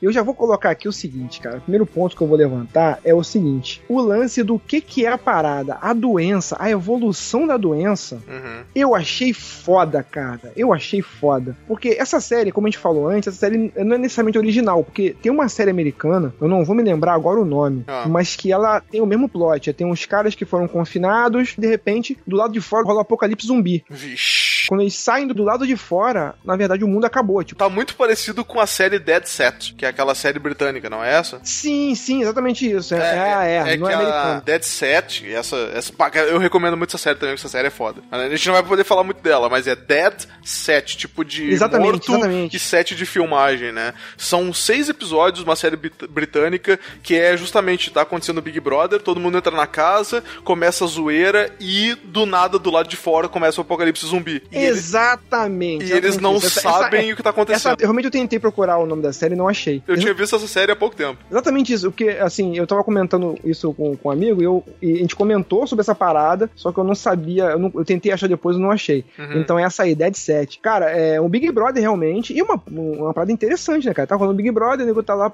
e depois o apocalipse zumbi. Isso, zumbi, é. como é que a gente vê essa porra? E, enfim, E eles Então- ficam, o Big Brother, eles ficam isolados do mundo, né? Eles não têm, a- a- até onde a gente sabe, não tem comunicação externa. é, até onde a gente sabe. Não tem um Boninho falando, não tem um, não, não tem um Boninho dando esporro nele lá? É. Eu acho que tem. Eu acho que tem um boneco que dirige o programa, né? Mas é também, a princípio é pra eles não terem comunicação. Mas imagina essa porra da, da- acontece no Big Brother, cara. O apocalipse zumbi no Big Brother. Cara, Aí aparece essa o Boninho. é. Fudeu, fudeu! a porra do Boninho.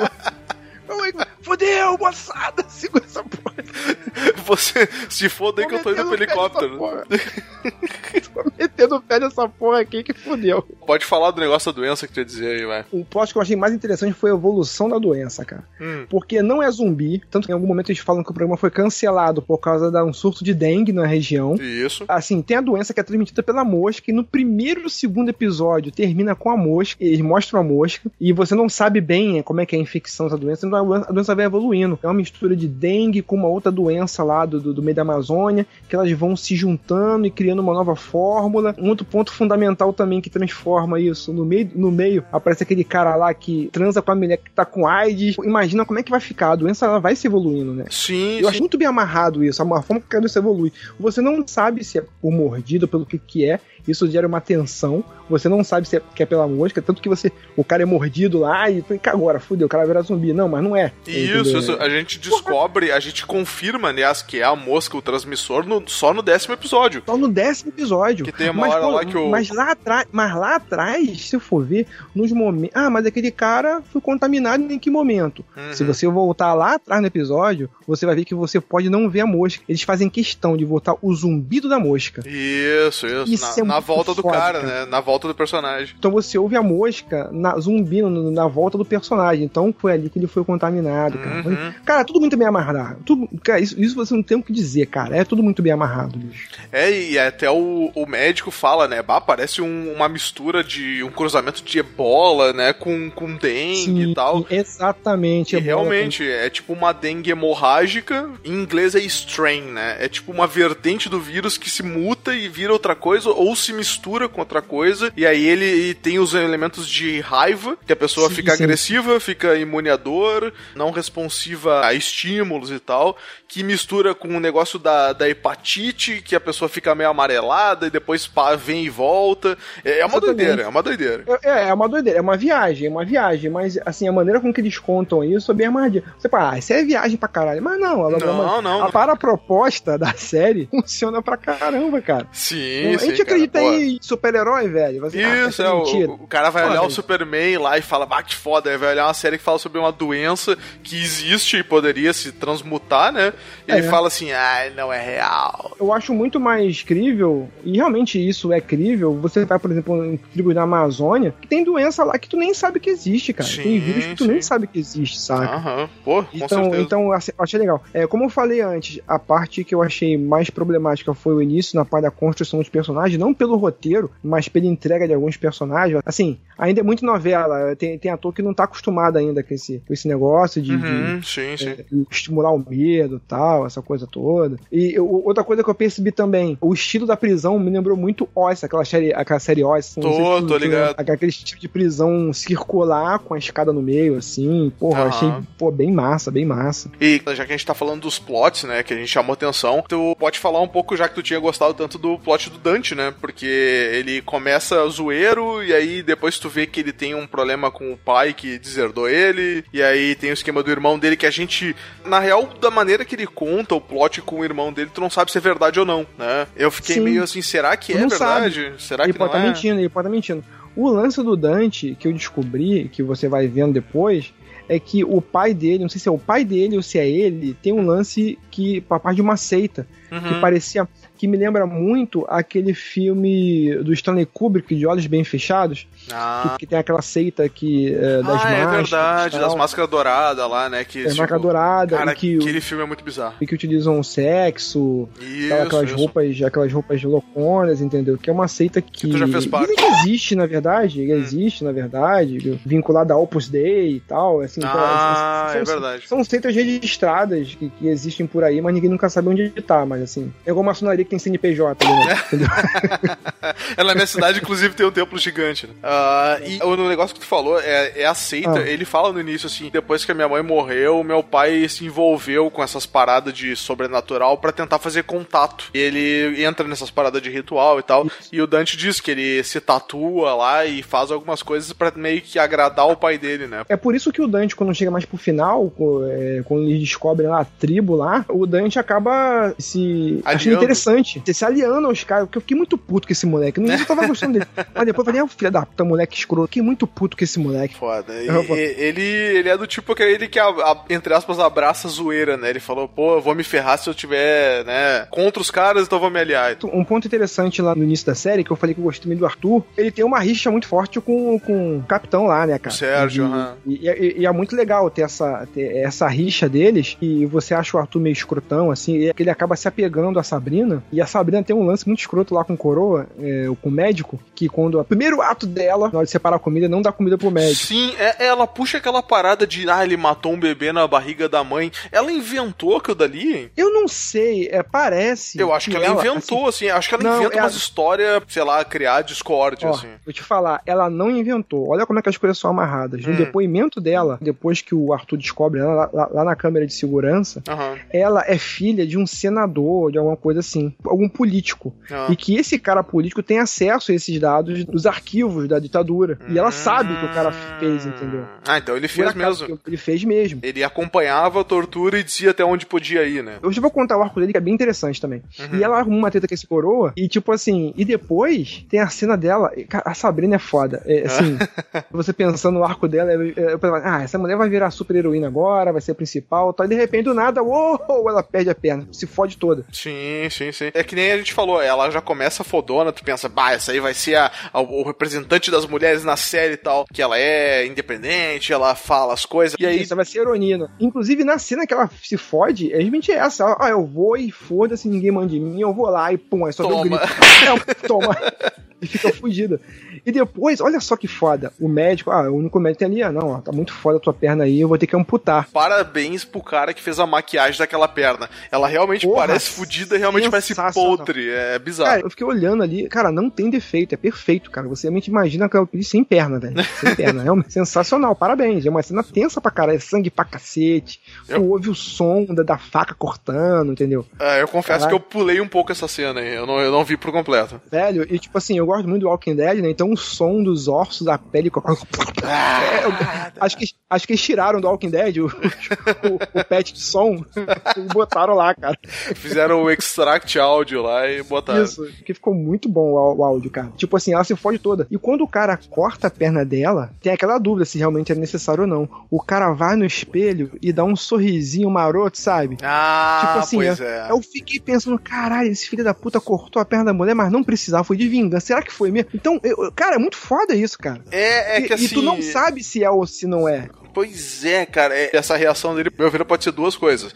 Primeiro, ele curtiu ter amputado a perna dela porque ela Ah, tava, sim. né, naquela loucura de dizer que ele era isso e aquilo, e aí de repente ele voltou ao tempo da ditadura. Pode ser. Ah, sim, pode Ou também, a outra que é, tipo, não precisaria ter amputado e amputei. Mas eu acho que do jeito que tava necrosado, tinha que amputar. Eu acho que não, não ia ter como É. salvar, não. Mas eu achei interessante a sutileza de algum prazer ele tirou daquilo. Sim, e nessa hora o sim. ator entregou essa sutileza, sabe? Claro, claro. né? Olhar no É, espelho é. assim, dá um sorrisinho de assim, que cara, ele sentiu um certo prazer ali, sacou? Não, é, na- aquela história que a gente falou, na, na série não tem ninguém bonzinho, meu, todo mundo é criminoso, assim. Sim. Uns menos criotos, né? Mas todo mundo é, É, meio criminoso. Ele já, ele já faz aquele contraponto do que ele mesmo falou, não tenho consciência limpa, mas será que tem mesmo? Será que ele É. não sentiu prazer? Porque tem uma hora que ele fala, não, na verdade eu estava salvando a vida daqueles homens. Eu Isso. tava salvando, porque. E, e faz sentido na hora que ele fala, faz sentido, assim. Não, eu, eu, eu quando mandava parar, é, eu tava salvando a vida deles. Isso, isso. Ou isso mas- é o que ele dizia pra ele mesmo, né? Exatamente, cara. É.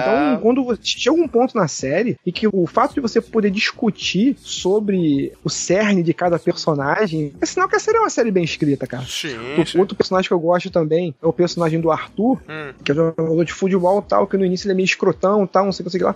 Mas depois, aquela cena que ele descobre a passagem lá pra cima, que é o- ele é o primeiro que descobre, Uhum. é, ele usa o bujão de gás e explode a porra da parede. Isso, isso. Eu achei foda ali, cara. Ah, dá um jeito nessa porra. É como eu falei, cada um tá tentando achar a sua solução. É difícil eles se unirem. Eles montam aqueles núcleozinhos, um e outro, alguns se unem mais que os outros, mas eles estão separadamente tentando achar a solução. E Sim, o diz- sim. Essa parte do Arthur, né? Ele desde o início ele tava interessado na Sabrina, que é a Cleo Pires, né? Ele Sim, estava quem- sempre interessado nela. Quem não, né? Abraço o Diogo Bob que disse que só olhou a série por causa da Cleo Pires. Olha aí. Mas ele não olhou toda, ele olhou só acho que o primeiro ou o segundo. Ah, ele É. poderia estar aqui também, né? Porra, Diogo. Eu convidei, eu falei, pô, tu quer gravar ali? Bah, eu não vi a série, eu olhei só o começo por causa daquela Pires. Aí eu falei, vacilão, perdeu a oportunidade. Mas enfim, né? Então o Arthur tava naquela malandragem, né? Com ela, bah, não, sei que, minha rainha e tal. Cara, quando dá essa parada do pé dela, que ela perde o pé lá, ao mesmo tempo que fica mega vulnerável, fica mega preocupado com ela. E aí, na hora que ele vê, putz, ela tá correndo risco de vida, pode morrer, aí ele assim, vamos explodir aquela parada lá e vamos entrar na tupulação e foda-se, Ah, é vamos sair verdade, daqui. verdade. É, o- é o Que gatilho pra ele querer sair. Isso, e esse gatilho é muito foda, porque o- realmente ficou muito orgânico. Uhum. É o gatilho dele, porque ele igual a mulher, mas não, cara, tem que dar um jeito nessa porra, tem que dar um jeito. E realmente, ele explode aquela porra ali, descobre a sala de comando. É aí onde você começa a entregar o que, que realmente aconteceu. Quando entra na sala de comando e vê o cara com a cabeça no teclado, eu achei muito foda essa parte. Porque no momento onde ninguém sabia o que estava acontecendo, ah, não tem prova, acabou a luz, a porta da dispensa tá fudida, não sei o que, não sei o que lá.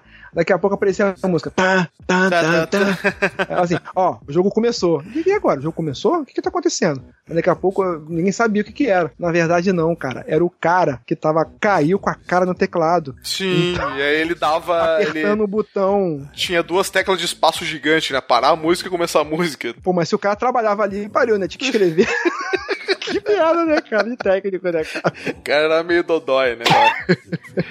Mas é, cara, e é foda, assim, que nem a gente falou, a gente não vai falar, né, de pedaço por pedaço e tal. É, mas as partes interessantes. Mas as só. partes interessantes, né? Essa do Arthur foi interessante, né? Dele, ah, quer saber? Então, né, se é pra ajudar aqui, vamos tentar fugir. E no começo ele pensava só nele. Ah, eu sou líder, eu vou Exatamente. mandar e tal, né? E essa parte das tramas de um Tá. outro que vai se interlaçando e tal. Depois, quando o Arthur descobre a parte de, de controle e ele vê o vídeo de cada um, né? Ele Pô, tá. aquela- essa parte aí foi uma parte que eu me ajeitei na cadeira, cara. Porque, porra, fiquei assim, caralho, agora ele vai descobrir a porra toda. E mesmo ele vendo alguns vídeos, alguns vídeos estão bloqueados, alguns ele Aham. consegue ver. E a forma com que ele vê a coisa, tu vê que, assim, ah, mas como é que o cara teria conhecimento pra poder. Não, tu vê que tá ali, é, são ícones, cara. Isso, tá é, é, Então, é como ele se tá arquivos de vídeo mesmo. E foi muito bem filmado, porque a câmera mostra o olho dele e Uhum. mostra o ícone bem close ali, ele procurando cada um, ele se interessando por cada um. Ele vê o vídeo da Sabina, ele vê o vídeo daquela mulher que matou o marido e descobre que ela tem AIDS, cara. Sim, ninguém sabia, né? É, descobre o vídeo do capitão, mas o vídeo do capitão tá falhado, tem uma falha que ele não consegue ver tudo. Aham. E tem o vídeo do assessor parlamentar, do Zé Augusto, que tá com senha. tá com senha, entendeu? Então ali ele começa a desvendar o mistério e você também começa a desvendar o mistério. Então aquela coisa que eu falei de cada personagem ter um pedaço da solução, Uhum. é, é, tá muito presente nisso. E quando ele volta pra lá, aí ele começa a ouvir é, é, que nesse momento é quando o nego tá, acabou de matar a mulher lá, a primeira infectada lá, né? Aham, a, a, bem tiazinha da, é, a tia da empada lá, acabou de, ma- Tia da empada.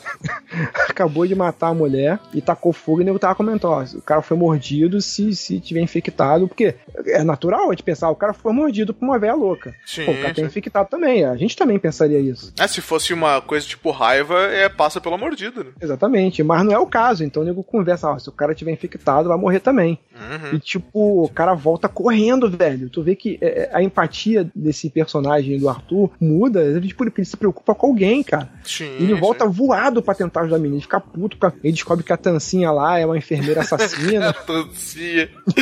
ah, Que cara, eu só na, pra, pra mim é Tancinha, velho.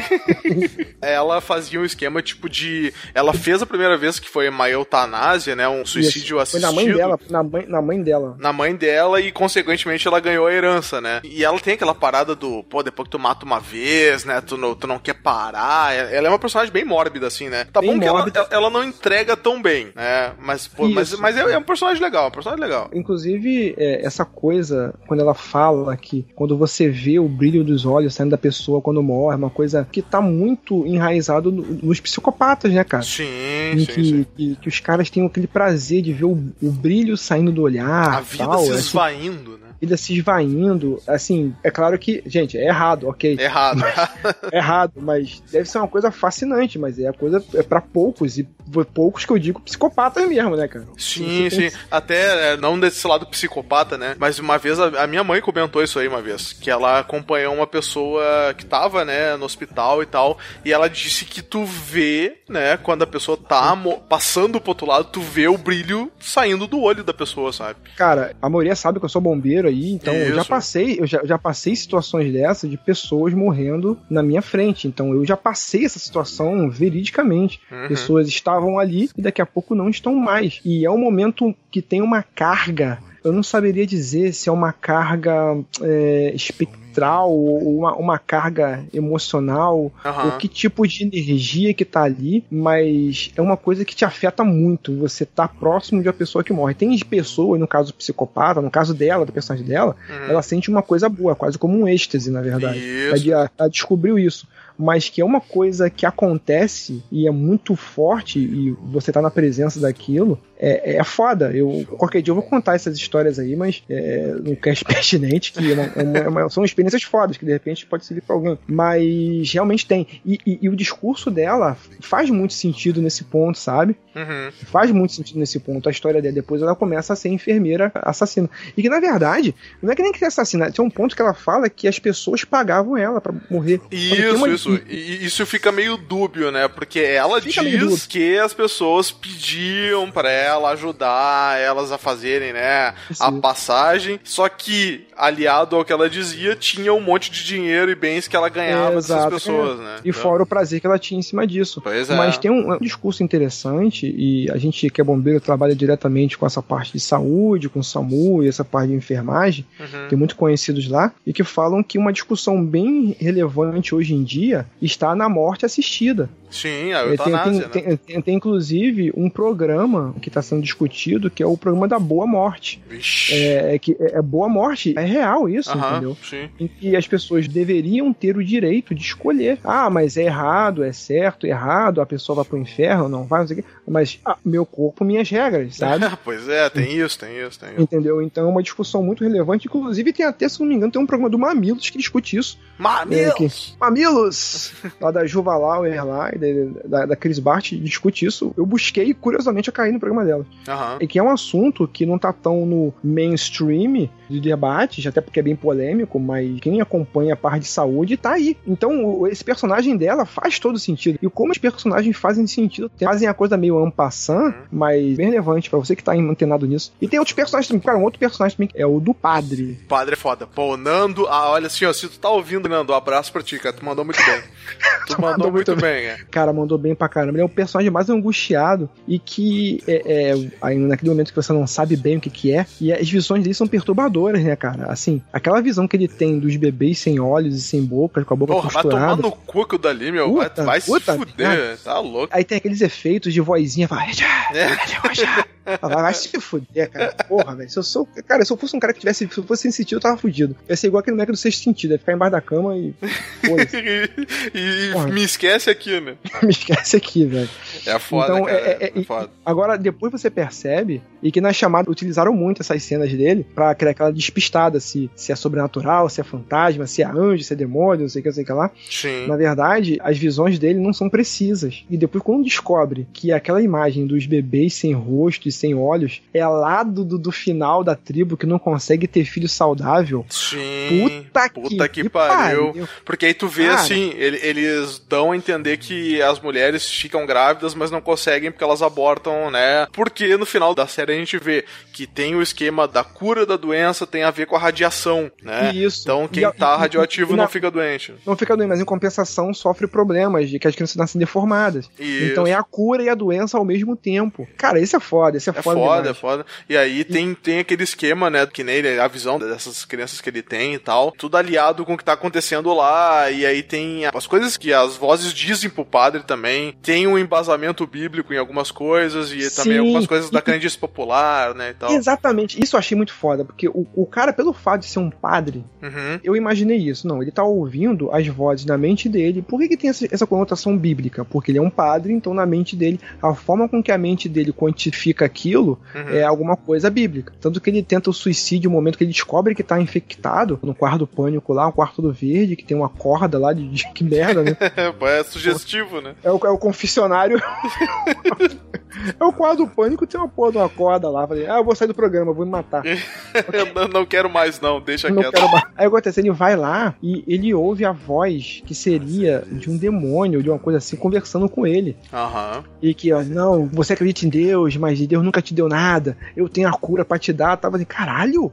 Ele tá, na- a princípio, todas as vozes que ele ouve, olha, pô, tá na mente dele. Mas essa voz tem um argumento tão positivo, esse diálogo é tão bem escrito, é tão foda. Dele como padre, ele está sendo tentado. Ó, você tá doente, Deus não vai te dar a cura, mas eu tenho a cura, não sei o que, não sei o que. Sim, Caralho! E eles fizeram um paralelo naquela parte que ele fala, né? Que ele tá tentando o cara a vir pro lado dele. Eles fazem um paralelo com a, Exatamente. com a parábola que Jesus tem quando ele é tentado no deserto. Que ele Ah, fala assim: exa- Ah, se tu vier, eu, eu te dou a cura e te dou a, a vida. E aí ele fala aquele versículo, né? De ó, somente adorará o Senhor teu Deus, né? Isso, E- isso. E, é, é bem maneiro, eles fizeram um paralelo bem E a- maneiro. exatamente, eu pensava que era da cabeça dele. Eu já fiz o paralelo com Star Wars, né? Com Darth Vader. Mas enfim, também funciona. sacanagem, sacanagem. Mas é um paralelo foda, porque depois você descobre que o Baal, eu sou o Baal. Falei, caralho, Aham. Baal, demônio. Demônio. Mas eu pensei assim, ah, não é um demônio de verdade, tá na cabeça dele. E depois você descobre que realmente é um cara que tava falando ali com ele. Aham. E que esse cara. A gente vai contar. Deixa eu estudar do Baal pro, pro, pro, pro final. Isso, essa Porque, aí é a velho, última. Essa aí, Deixa porra. pro final, velho. Mas o arco do Nando é foda. E quando termina o 11 episódio, o Nando tá Mad Max, cara. ele tá Mad Max, ele tá o tipo. Mad Max de Bangula. É, o Mad Max Messias de Bangu. É Messias de Bangu, assim.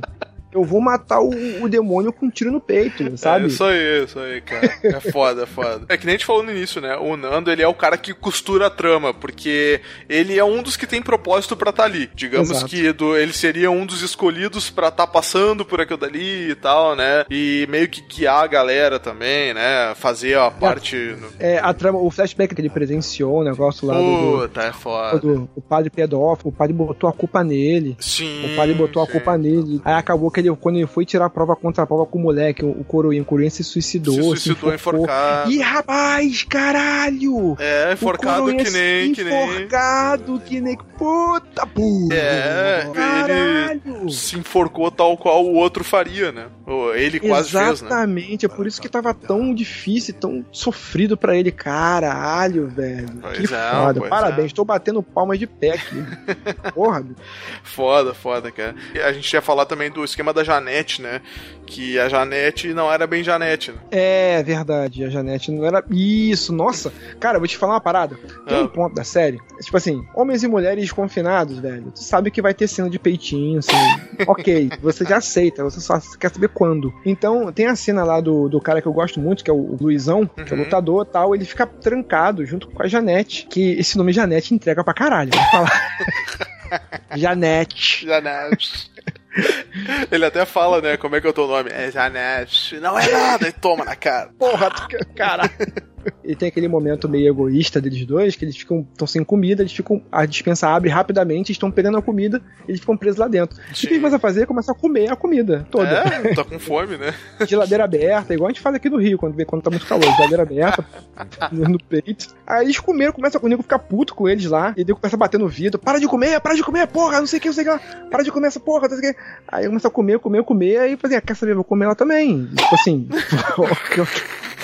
Aí, e- cara, agora o mais bizarro é que a Janete tem uma cena no primeiro e no segundo episódio Hum. que a Janete tenta seduzir o padre, velho. Pois é, ela manda lá um. Eu não consigo ficar uma semana sem sexo, não sei o que. É. Fica, pô. Mandou pro padre assim, um. É. um, tipo, ronronando, sabe? Tipo gatinha ronronando.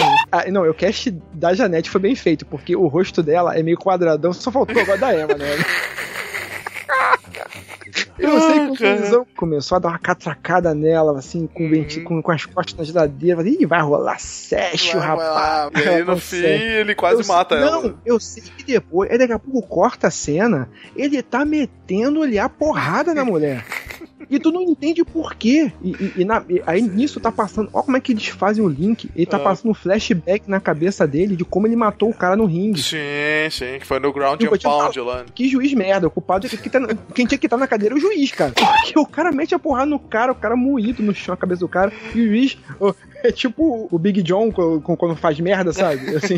deixa, não, deixa eu bater, deixa eu bater. Cara tá respondendo ainda. Ele vai reagir, ele vai reagir, Ele vai vai reagir. Cara, que a gente vai estar preso era o juiz. Mas enfim, ele lembra da, da- da parada e começa a meter a porrada na mulher. Eu falei, caralho, tu pensa assim, caralho, o cara pirou. Uhum. O cara pirou. E todo mundo na porta, essa parte muito, muito sexto sentido, muito Sim, sim. Uhum. tenso, muito. Aí todo mundo bate na porta, não mata ela, não mata ela. Daqui a pouco ele começa a ouvir as vozes. É como se as pessoas tivessem, mata ela, Isso, Mata ela. exatamente, exatamente. mata ela. Caralho, eu, eu fico arrepiado até agora e penso essa porra, velho. e é naquele momento que tu não sabe o que, que é ainda, entendeu? Tu não sabe se é espírito, o que, que é, se é espírito zombeteiro, que porra é essa. Então tu fica tenso mesmo ali, cara. O espírito zombeteiro. Não, é, e eles fazem de uma maneira que a expressão dos personagens muda na hora que eles estão falando. Eles estavam falando, tipo, todo mundo assustado, mas aí quando ele vê, eles estão tudo com uma cara de "Cê, mata, pra matar. É, não, é foda, Aí é bem filmado, fiquei bem assim, filmado. caralho, o cara, o cara pirou e quando descobre, o cara faz, ah, tu pode não é mulher não, rapaz. Sei que. Eu, eu falei, uou. Pô, e, e aí depois ela manda um turn down for what nele, né? Que ela fala assim, ó, quem é você pra dizer que eu não sou mulher? E aí eu, ele senta no chão e fica quietinho ouvindo, e ela conta toda a história dela, né? Que era ele, depois virou ela, né? Então é Aí- foda, aí é foda. aparece- aí apare- cara, aparece o flashback dela que eu achei uma coisa muito foda. Sim, O pai dela não aceitava ele, metia porrada e tal, não sei o que, não sei o que lá. Ela se vingou do pai, ela contratou uns bandidos Uhum, pra bater no pai, que não aceitava, pra dar o corretivo. pra dar o corretivo. Só que acabou que os caras mataram o pai. Acho que foi isso, né? Foi, foi. é, eles bateram, né? Como ela pediu, só que o pai não aguentou, porque o pai tava velho, tava doente já e tal, e aí não, Exatamente. não sobreviveu. E, e depois ela fica, assim, tormentada, porque ela queria ter feito as pazes com o pai. Ela só queria dar um corretivo só, o pai largar de ser machão, sabe? Não, e aí quando tu, tu pensa assim, puta, tomei um soco no estômago, né? Porque tu não espera, não espera a história trágica dela. E aí ela larga a bomba, velho, que é um negócio que já aconteceu na nossa vida real, né? Ela fala como ele era homem e aí tava se transformando em mulher, porque ele fala, ela, ela fala no caso, né? O prêmio Aham. é pra pagar minha cirurgia. Sim. E Como ela é, ele era. Per... é, Puta, ele ela, né? Mas vamos, dizer. É, já- dá, é, dá um de trick na cabeça mesmo, é, é foda. co- como ela, ela era ele perante a lei, ela cumpriu a pena dela de matar o pai no presídio masculino. Aí, meu irmão. Aí, velho, tu pensa assim, caraca, velho, alguém sofreu, puta, né? Alguém sofreu bastante, assim. Alguém. Puta que pariu, né, cara? É foda. Isso aí já aconteceu uma vez, algo parecido, que eu me lembro que. Cara, isso deve acontecer todo dia, velho. Na boa. Não, não, eu, eu me lembro de um É caso. Por excesso de contingente no presídio, eles colocaram uma mulher na cela com os homens. Puta, que, que bela ideia. É, Bela ideia. pois é, e aí aconteceu isso aí que nem aconteceu na série que ela fala, né? Eles fizeram esse link com uma coisa que já Exatamente. aconteceu. Que é- geralmente eles trazem coisas que já aconteceram, né? E, Sim, sim. e é foda, cara, tu parar assim, puta que pariu, sabe? Não, não, aí, aí é que eu vi depois a, a parada do. a mudança do personagem do Luizão, que ele, a princípio tu fica puto com ele. Uhum. Mas depois tu percebe que ele bateu nela, não por o fato de ser mulher ou de ser traveco, é pelo susto. Uhum. Tipo assim, cara, o cara realmente se assustou. O cara ligou uma tomada na cabeça dele, do, do MMA, que, porra, é, é velho. é- depois você percebe que ele fica mal com isso, sabe? Sim, ele fica todo. Ele, ele defe- ele defende ela em, algum- em vários momentos. Sim, sim. Ele chega pra Mas ela uma hora e fala, né? Ah, tu tá com medo aí e tal. Ela, é, eu tô, né? Nunca vi ninguém morrer e tal. E aí ele fica, não, não, é, eu tô contigo aí, qualquer coisa eu te ajudo e tal. É maneiro. É, maneiro. tu, é, tu, é, tu percebe. É por isso que eu falo, cara. O Luizão, se você for ver, é o personagem mais assim, real. É, é, enxerga um cara ali, entendeu? Que Uhum. Faz sentido, sabe? Sim, Assim, sim. pô, eu bati em você, mas eu não, não é porque eu sou o estereótipo do machão, do cara do MMA. Ele tem sentimento, fala assim, porra, que merda, cara. Ratchei, ratchei, né? Só que aí, né? O que acontece com o Luizão? Puta que pariu. Ele se alia ao capitão pra poder achar a saída e eles encontram a, a zona B, que é, Uhum. o, que é a, a parte B, que é a parte que está em obra do presídio ainda. É. E aonde eles come é onde eles descobrem que tem o lance do- da, da galera do- dos outros, The Others. Isso, exatamente. Eles não sabem bem o que tá acontecendo.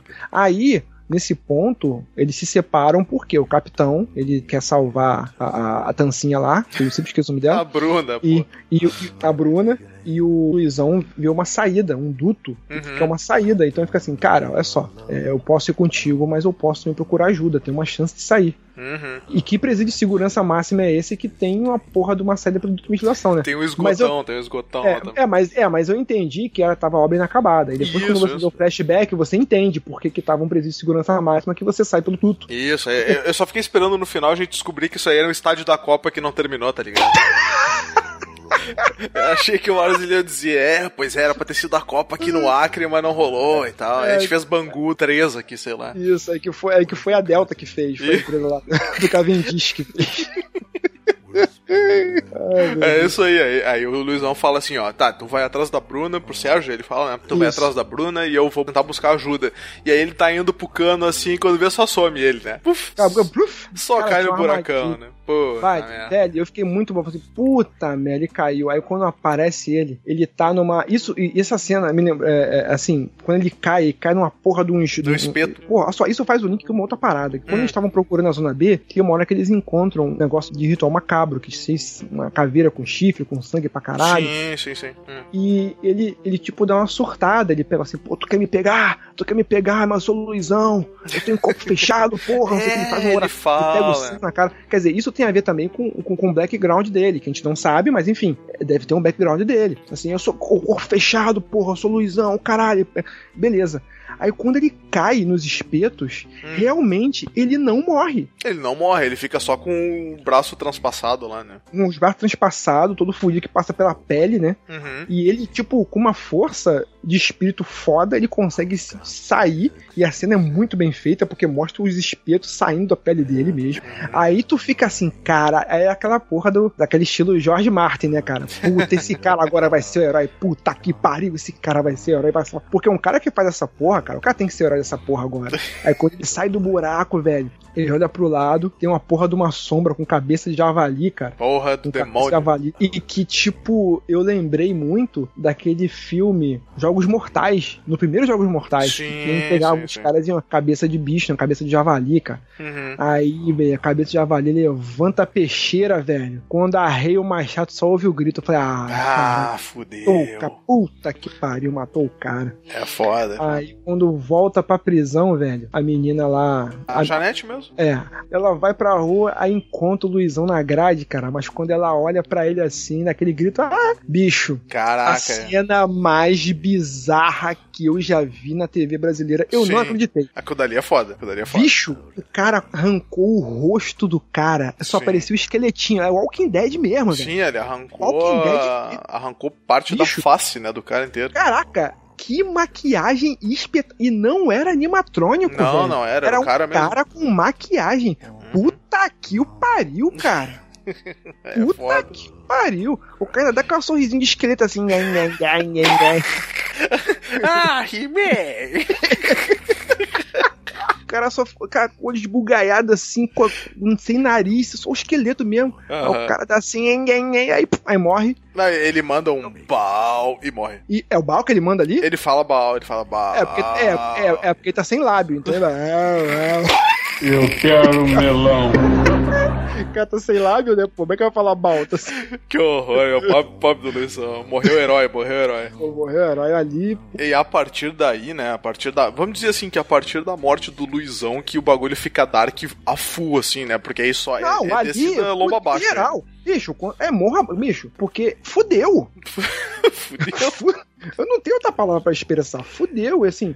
E aqueles caras não estão pra brincadeira. Uhum. Os caras não estão pra brincadeira. Então, assim, aí depois vem aquele parte do flashback. Depois dessa cena, que eu quero ver o próximo, mas já é o flashback. Sim, sim. Aí então, cara, depois dessa parte, a gente volta louco pra saber o que aconteceu, né? Volta em 2008. 2008. A gente pega flashback, que é clássico também em série desse estilo. Uhum, Que que agora inclu- tem um- inclusive pa- aparece o começo do Parque dos Dinossauros. Exato! Esse flashback, assim, cinematograficamente falando, ele é tão destacado a tudo que a série, assim, é, uma boa parte que a série foi, Uhum. ele se dá uma liberdade tão grande, porque a série ainda tem aquele audiovisual e que eles usam muito as- a, a linguagem das câmeras de segurança pra falar com os outros, entendeu? Sim. Mas esse, como é mais solto, a película é diferente, o granulado da cena é diferente, a luz. é- Assim, é tudo diferente, em um enquadramento é diferente, saca? Ele começa com um fotógrafo investigativo, né? Ele tá investigando um negócio de, de um avião pousando no local tal, aí tráfico de drogas, não sei o que, aí o cara tira foto, tá? Aí ele tá tirando foto de, de alguma coisa do, da região e ele vê marca de perigo biológico, né? Ah, perigo biológico, exatamente, pe- perigo biológico. Eu falei, pô, tem treta aqui. Aí ele vai tentar vender essas fotos pra tentar ver alguém que compre essas fotos, tipo, ó, tem coisa acontecendo aí. Aí você descobre, quando você volta pra cidade, é uma cidade satélite ali do, do, do Acre e que tem um campo de, de construção gigante, que é onde estão construindo o presídio pra série Supermax. Sim. E tem uma cidadezinha ali próxima ao rio, na cidade de Ribeirinha, onde tem todo um comércio ali, onde as pessoas estão ali, para os, os, os trabalhadores estão ali. Aí tem todo aquele comércio, prostituição, não sei o que, aqueles barzinhos. E você já é apresentado ao pastor, que é ficar pregando na vida, que você não dá nada pra ele, nada por ele. Aí você é apresentado ao nonato, que tá pastor, tá pregando, e a- o rosto dele, a cara muito, muito característica, e tá pregando pra quem? Tá pregando pras putas, lógico, evidente. Pra quem Ele quiser tá na- ouvir, né? Ele tá na porra do puteiro lá pregando vocês, não sei o que lá, vocês vão pro inferno. A Bíblia é a palavra do Senhor, que não sei o que, que não sei o que lá. Não, é aquele bem santarrão, né? É, é, entendeu? Aí o fotógrafo chega e tenta falar. O fotógrafo, ele tá fazendo tipo um documentário, né? Da região, Isso, um assim. documentado. Aí ele acaba descobrindo que aquela região ali tá com risco biológico e que as pessoas estão escondendo aquilo. Sim, ele fica perguntando pro Nonato e pra esposa dele, a Nadir, tipo assim, o que que tá acontecendo que tem tanta gente doente? É alimento, é água, ou é algum produto químico?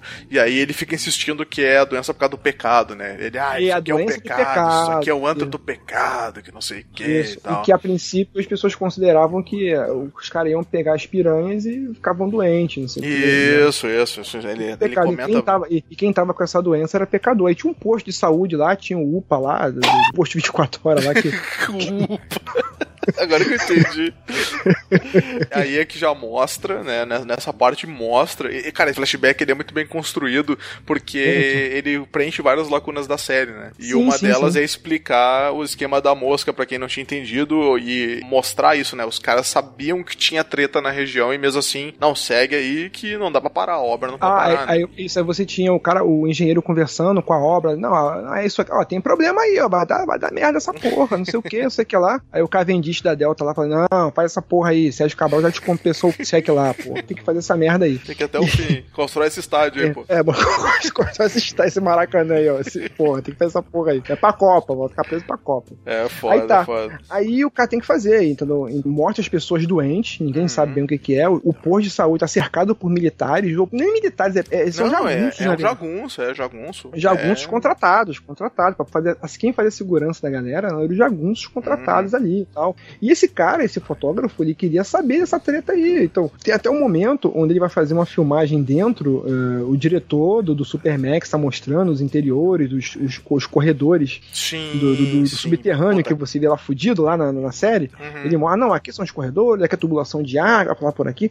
Aí daqui a pouco vem um cara do. Sim, Calo, cara, alucinado, aquilo, aquilo dali é muito extermínio, aquilo dali. é muito extermínio, né, cara? Aí a equipe Uhum. de segurança mata o cara. O que foi isso aí? Ó, ó, nessa câmera aqui, nessa câmera aqui.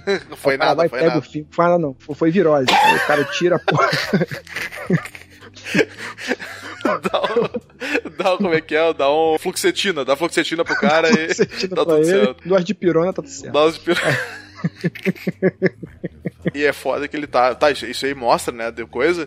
E aí o amigo do Mauro, esse que é o fotógrafo, ele fica doente. E ele, não, não, vamos filmar o que tá acontecendo aí. Eu, quero- eu não saio sem meu amigo. E eles chegam numa casa lá do. que eles estavam guardando o posto de saúde. E eles veem os caras exterminando a galera a tiro, assim, tipo assim, ó. Exatamente, a tiro. Quem tava doente tava, pô, lá pro saco. Tá pro saco. condenado. E aí é foda, porque, tipo, ele, eles estão numa situação que, ó, meu, temos que Sim. vazar. O próximo Exatamente. avião ali, o que eles pegam é amanhã. É, é amanhã. Aí o cara fala com o pastor, com o Nonato, assim, ó, cara, eu tenho um avião aqui que eu posso te ajudar, tu tem que sair dessa porra. Tu e a tua mulher, Ah, tua- tu e tua mulher e teu filho, Pega, né? é, pega tua mulher e teu filho. Cara, e uma cena que eu achei muito foda. Hum. O- quando o fotógrafo tava conversando com o moleque, o filho dele, o moleque tem um costume de comer Aham. inseto. Sim. E tava comendo a mosca. Sim, sim, sim. mosca, exatamente. aranha. Provavelmente foi assim que ele se infectou. Ele tem contato primeiro, mas ele demora, né? Demora mais, demora mais. Hum. Aí acontece, é, ó, tem que meter o pé, chega uma hora que desembesta tudo, os caras jagunços começam a matar tudo, ó, aborta tudo, começou a generalizar tudo, ó, cancela a porra da construção aí por enquanto. Ó, é o seguinte, é tipo queima de arquivo mesmo, ó, Sim, mata a cidade sim. inteira. Uhum. Aí começaram a matar todo mundo. Aí o cara, o fotógrafo, falou pro Nonato: ó, pega a tua família, vamos meter o pé, eu te espero aqui, vambora. Aí quando chegou, quando o cara tava chegando em casa, a mulher dele tem um esquema na doença que ela inibe as células de dor. Sim. e a sim. mulher dele, Uhum. tipo, tava fazendo a comida, tipo, Ela, ela, ela pega o, o milho da panela fervendo com a mão, assim. fervendo com a mão, então já, já vê que ela tá infectada. E quando ele chega lá, ó, mulher, vambora, tal, não sei o que, não sei o que lá. Aí a mulher dele ataca ele, ela começa, ele começa a ver que a mulher tá infectada e, tipo assim, Hum. caralho, é fruto do pecado, minha mulher, não sei o que, que porra é essa. Mas, cara, que pecado do cacete, cara. É, é a porra do- da doença É que tá aí, doença, velho. doença. E, e aí começa a merda, né? cara? Aí é merda Aí começa a merda. merda. Aí é ladeira abaixo, velho. Ah, tá louco, Ah, velho. ladeira abaixo, aí ele mata a mulher pra se Uhum. defender. Ele pega o filho dele, bota no colo e vão embora, se embrenha no meio do mato. Os caras tão vindo atrás dele, jagunço. E eu achei muito foda que as piranhas, cara, elas viram tipo Amazonas, velho. Tipo isso. no puteiro, velho, os caras vão matar as piranhas no puteiro, elas estão tudo armadas. Você, que porra nenhuma, vão matar a gente o caralho. E elas fogem pra floresta, elas viram tipo Amazonas, velho. Não, é, elas salvam, bacana. elas salvam eles e umas duas vezes que eles vão matar o Nonato e o Sim, filho sim. lá, ela salva eles. Elas salvam os caras, aí, aí ela fala assim: Ó, você, sua piranha do, do, do inferno. Aí a piranha fala assim: Caraca, velho, eu salvei tua vida duas vezes, você tá me chamando de piranha ainda, porra. Do inferno. Eu salvei duas vezes. E tipo assim, tem, tem aquela coisa: o cara é super mega religioso. Aí eles deixam o cara embora e vão embora. Só que aí daqui a pouco o cara tá andando com o filho no colo, o, o cara levanta o olho do filho, o filho já tá com o olho verde já, velho. Ah, foda, velho. O cara botou criança no, botou criança no meio, ali- fudeu pra mim. Ali é falei, foda. cara, E aí ele, Cara. ele usa a mesma canção que ele cantava no início, né? Quando o filho tava Exatamente. dormindo, ele começa a cantar e o A Mauro cantar. fala, meu, não, não vai dar, tá ligado? O Não vai tá dar, infectado lado e tal. Aí ele só leva o guri pra dentro d'água, assim, Porra, essa cantando. cena, cara, que cena triste. Puta, e que, que cena merda, bem filmada. Ele vai cantando um hino da harpa, cara. Isso, exatamente. Levando o, o moleque. Pensa na tua mãe, meu filho. Oh, Eu tô, tô, tô, eu tô falando, eu tô, eu tô arrepiado aqui, cara. Só de, só lembrar da cena. Ele vai andando, ele pega o moleque, né, que já. Já, ba- já babando, já de. Já. Leva o moleque cantando o hino da harpa, ele afoga o filho, velho. E o cara, enquanto isso, olhando na margem, esperando o cara fazer o que tinha que fazer, né, cara? Sim, e o, e o Mauro, o próprio Mauro chora também, né? Porque tipo, Chora. que situação merda. Só toma, cara, tem que matar o próprio filho, velho. Aí ele vai, afoga o filho e mata o moleque, velho. Aí depois pensa, ele o cara sai. matou a mulher, matou o filho. Matou o filho, caralho, que, cadê Deus, velho? Imagina, é. cara, imagina a cabeça do cara. É o que ele questiona, né? É o que ele fica se Exatamente. questionando. Aí enterra, aí ele começa a botar a culpa no fotógrafo, entendeu? Uhum. Porque, lógico, quando você é bitolado religioso, você tem que botar a culpa em alguém. Você- tipo isso. Não é você, por favor, que vai à igreja todo domingo, você que é evangélico. Por favor, eu tô falando bitolado. É, o, Pitor, o radical, radicalzão, Radical, nervoso. radical. Não tem que botar a culpa em alguém. Então Sim. ele começa a botar a culpa no cara, entendeu? Aí ele começa a brigar com o cara, tal, não sei o que. Aí ele descobre que eles também estão infectados. Isso, eles começam a ver as, man- as manchas, né? Ele começa a ver as manchas, tipo assim, cara, fudeu pra gente, fudeu pra gente. Aí o cara falou assim: não, isso aqui é a mancha do pecado, você, pe- pe- meu filho pecou, é você que trouxe isso, você que teu povo trouxe isso, ele começa a lutar. Uhum. Nisso que eles começam a lutar, eles caem num buraco. É. E nesse buraco tá tipo cheio de kryptonita, sabe? Tipo aquela luz verde, Isso. Aí eles desmaiam. Quando eles acordam, o Nonato acorda, o, o Mauro já tá acordado. Aí o cara fala: pô, a gente teve sorte, cara, não sei o que. Essas pedras aqui tudo radioativa. A gente fez com certeza uma. As manchas sumiram. A gente É fez uma quimioterapia ali, né? Não, é uma, é uma radioterapia. Radioterapia natural. A gente acabou ficando curado, na verdade. Uhum. Aí mas, o único problema é que a gente vai ficar careca. Começa a tirar o pelo do peito assim, passa, Sim. aí o cara passa. É mó mó foda, o cara passa a mão na barba assim, o pelo da barba cai assim. Tá louco. Ela assim, pô, mas pelo menos estamos curados aqui, pô. Tá vendo só? Seu Deus ajudou, no fim das contas ajudou a gente. Aham. Ajudou a gente. Aí o cara fica assim, meu Deus, ajudou? Não sei o quê. Se eu tivesse esperado mais um pouco, por que, que você não salvou meu filho? Eu tiver... E começa a culpar o cara, porque se ele tivesse esperado, teria a cura do filho dele. Pô, Sim, cara, que diabo foda. Não, ele questiona, ele questiona Deus, ele fala ali, né, por que que aconteceu tudo isso e aí no final só eu fui me salvar, né? Exatamente. Qual é o exatamente. propósito? Ele começa a se questionar. propósito, aí eu começo a questionar Deus. E daí amarra todo o conceito da série, de tudo aqueles ritos. Porque ele, como era pastor, ele estava usando os ritos das crendices ao contrário. Sim. Ele sabia, ele se intitulou Baal. Uhum. Porque Baal é o nome da Bíblia. De demônio, né? De um dos demônios, Um na dos verdade. demônios, né? E que na verdade é um demônio até com raízes egípcias e lá de pré-Nabucodonosor, essa galera toda. É das antigas. É, é, da- da- das antigas. Inclusive, uma curiosidade: quando foram no túmulo do Nabucodonosor, quando abriu o túmulo dele, tinha uma porra de uma parede escrita, é, tinha um salmo escrito, escrito na parede. Só que, porra, o cristianismo veio anos, milhares de anos depois, né? Assim, porra, como é que Olha tem uma aí. porra de um salmo aqui escrito aqui? Então, um dos mistérios aí do universo aí que você Nunca que gosta saberemos. de mistério. Você que gosta de aquele mistério é. Discovery Channel lá, né? Alienígenas É, do passado. é, alienígenas do passado aí, de Discovery, quem gosta disso aí, de curiosidade, é uma curiosidade. Uhum. Então, ele, como ele sabia toda a cultura cristã, ele usou tudo aquilo ao contrário. Sim. E, e é por isso que todos aqueles ritos que eles achavam no presídio estavam ali. Ele acaba matando o cara, velho. Puta, ele mata o. Mauro com a, com a pedrada e ele fala aquela pedrada. frase, né? Sobre esta pedra erguerei igreja. e. Puta que pariu. E é foda, é foda. O que, acontece? Ele vai caminhando e começa a perder todos os pelos do corpo e se enche de barro e tal. Uhum. Aquele barro daquela, daquela caverna ali e tal. Radioativo. E, e ele vai andando pela floresta e encontra a tribo das mulheres lá e que, tipo, algumas estavam já se matando já porque estavam infectadas. Sim. É Assim, ó, eu tenho a cura pra vocês aí. A voz dele já tava fudida, a voz dele já tava mudada já. Já, já tava bizarro. cura. Tava a voz de Darkseid já.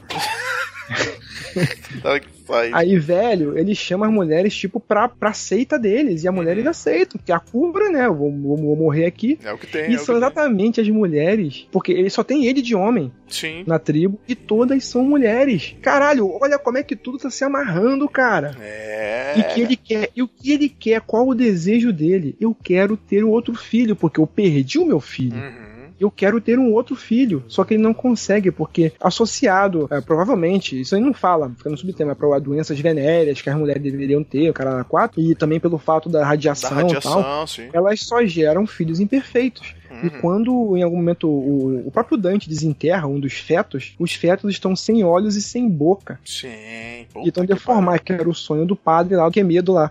Que ficava no canto. o padre Quemedo que ficava no canto lá chorando o tempo todo. Depois no final mostra eles já todos distorcidos, né? Pessoas Sim, todas sim. distorcidas, e aí eles vão em direção à obra que tava acontecendo lá, tipo, pra tomar conta, né? Pra tomar, tomar de conta. assalto.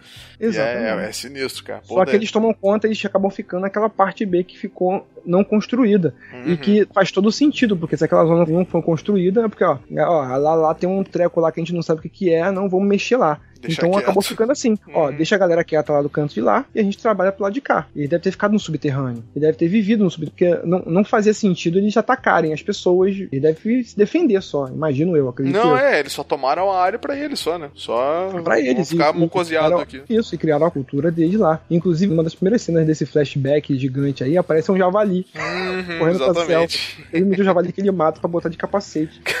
De capacete. é tipo Cara. um motoqueiro, né? Cara, é, porque não tinha boi lá, né? Ele queria uma coisa com chifre, né? Sim, você pegou o javalizão. Cara, é, é foda. Esse Esse. pedaço aí é, é sensacional, cara. Aí- Sim, pô, esse flashback que rola, velho, ele é praticamente uma minissérie, tá ligado? Ele tem um arco Sim, de início cara, é de fim e tal. É muito louco, muito louco. Inclusive, a ideia do do início da série era fazê-la mais longa, fazer logo de cara mais longa, mas como era pra ter, ó, faz 12 aí é o que tem. E esse episódio é tão fechado, é o melhor episódio, é o melhor episódio, assim, cinematográfico de roteiro de tudo, é mais fechado. Sim, Entendi. sim, é foda, mais fechado mesmo. Que aí agora você sabe o que tá acontecendo e você sabe o que você tá enfrentando. Uhum, Aí quando volta os, os dias atuais, aí que você percebe que a Bruna foi sequestrada. uhum. Nos monitores estava marcado os monitores das mulheres, porque os caras têm interesse de ter só as mulheres. Sim, uhum. Porque o cara quer procriar. O cara quer dar andamento, né, na linhagem. Porque, na verdade, todo mundo vai morrer. Porque se não procriar, eles vão morrer. Sim, sim, vai acabar. Vai acabar. Então o que acontece? Ele só queria as mulheres. Por isso que tava marcado só as mulheres. Hum. Então ele pegou a Bruna, que era mais gostosa, lógico, inteligente pra caralho.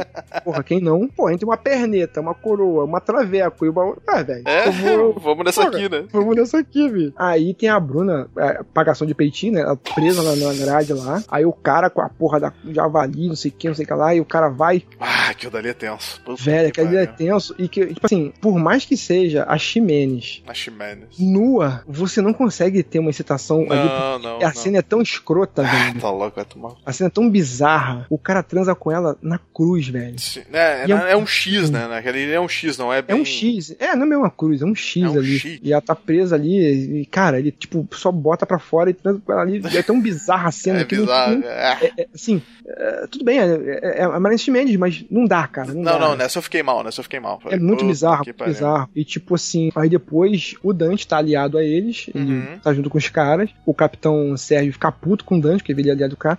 O capitão Sérgio consegue tirar, consegue tirar ela dali. Só que aí o que acontece? Porra, todo mundo quer pegar a mulher de volta. Sim. E na verdade, basicamente, basicamente, a série vai acabar se encerrando aí. Isso, Tem o- porque fica subentendido que, da maneira que eles fizeram, ela tá com símbolos na barriga e tal, teoricamente ela já teria ficado grávida, né? Já tá, já tá grávido. O cara, o cara é ponta firme ali, ó. Radiação não broxou o cara, não, né? Esse negócio de radiação brocha o cara, não.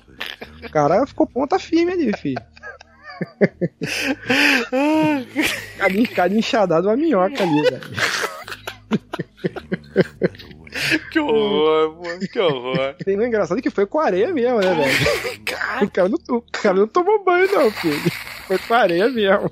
Meu Deus, só piora. Só, só, Só ladeira piora. abaixo, ladeira abaixo. Para de pensar nisso que só piora. Tá louco. Eles resgatam a Bruno e voltam. Aí quando volta, não sei o que lá, Augusto já virou zumbi já de novo. Ah, sim, sim, sim, já foi pro Tem o arco dele que faltou, cara. Ele transou com a porra da, Tá, da mulher da lá que Diana. tá com AIDS. A Diana que tá com AIDS e tal. Ele ficou, já virou zumbi. Engraçado, é muito tenso a parte dele. Foi uma das, uma das poucas partes que eu gostei dele. Uhum. Porque, tipo assim, é, que ele já tá infectado. Aí eu falo, ó, tem que prender você. Sim. Tem que prender você. Assim, pô, você confia em mim? Assim, pô, cara, eu vou te prender porque qualquer coisa acontecer.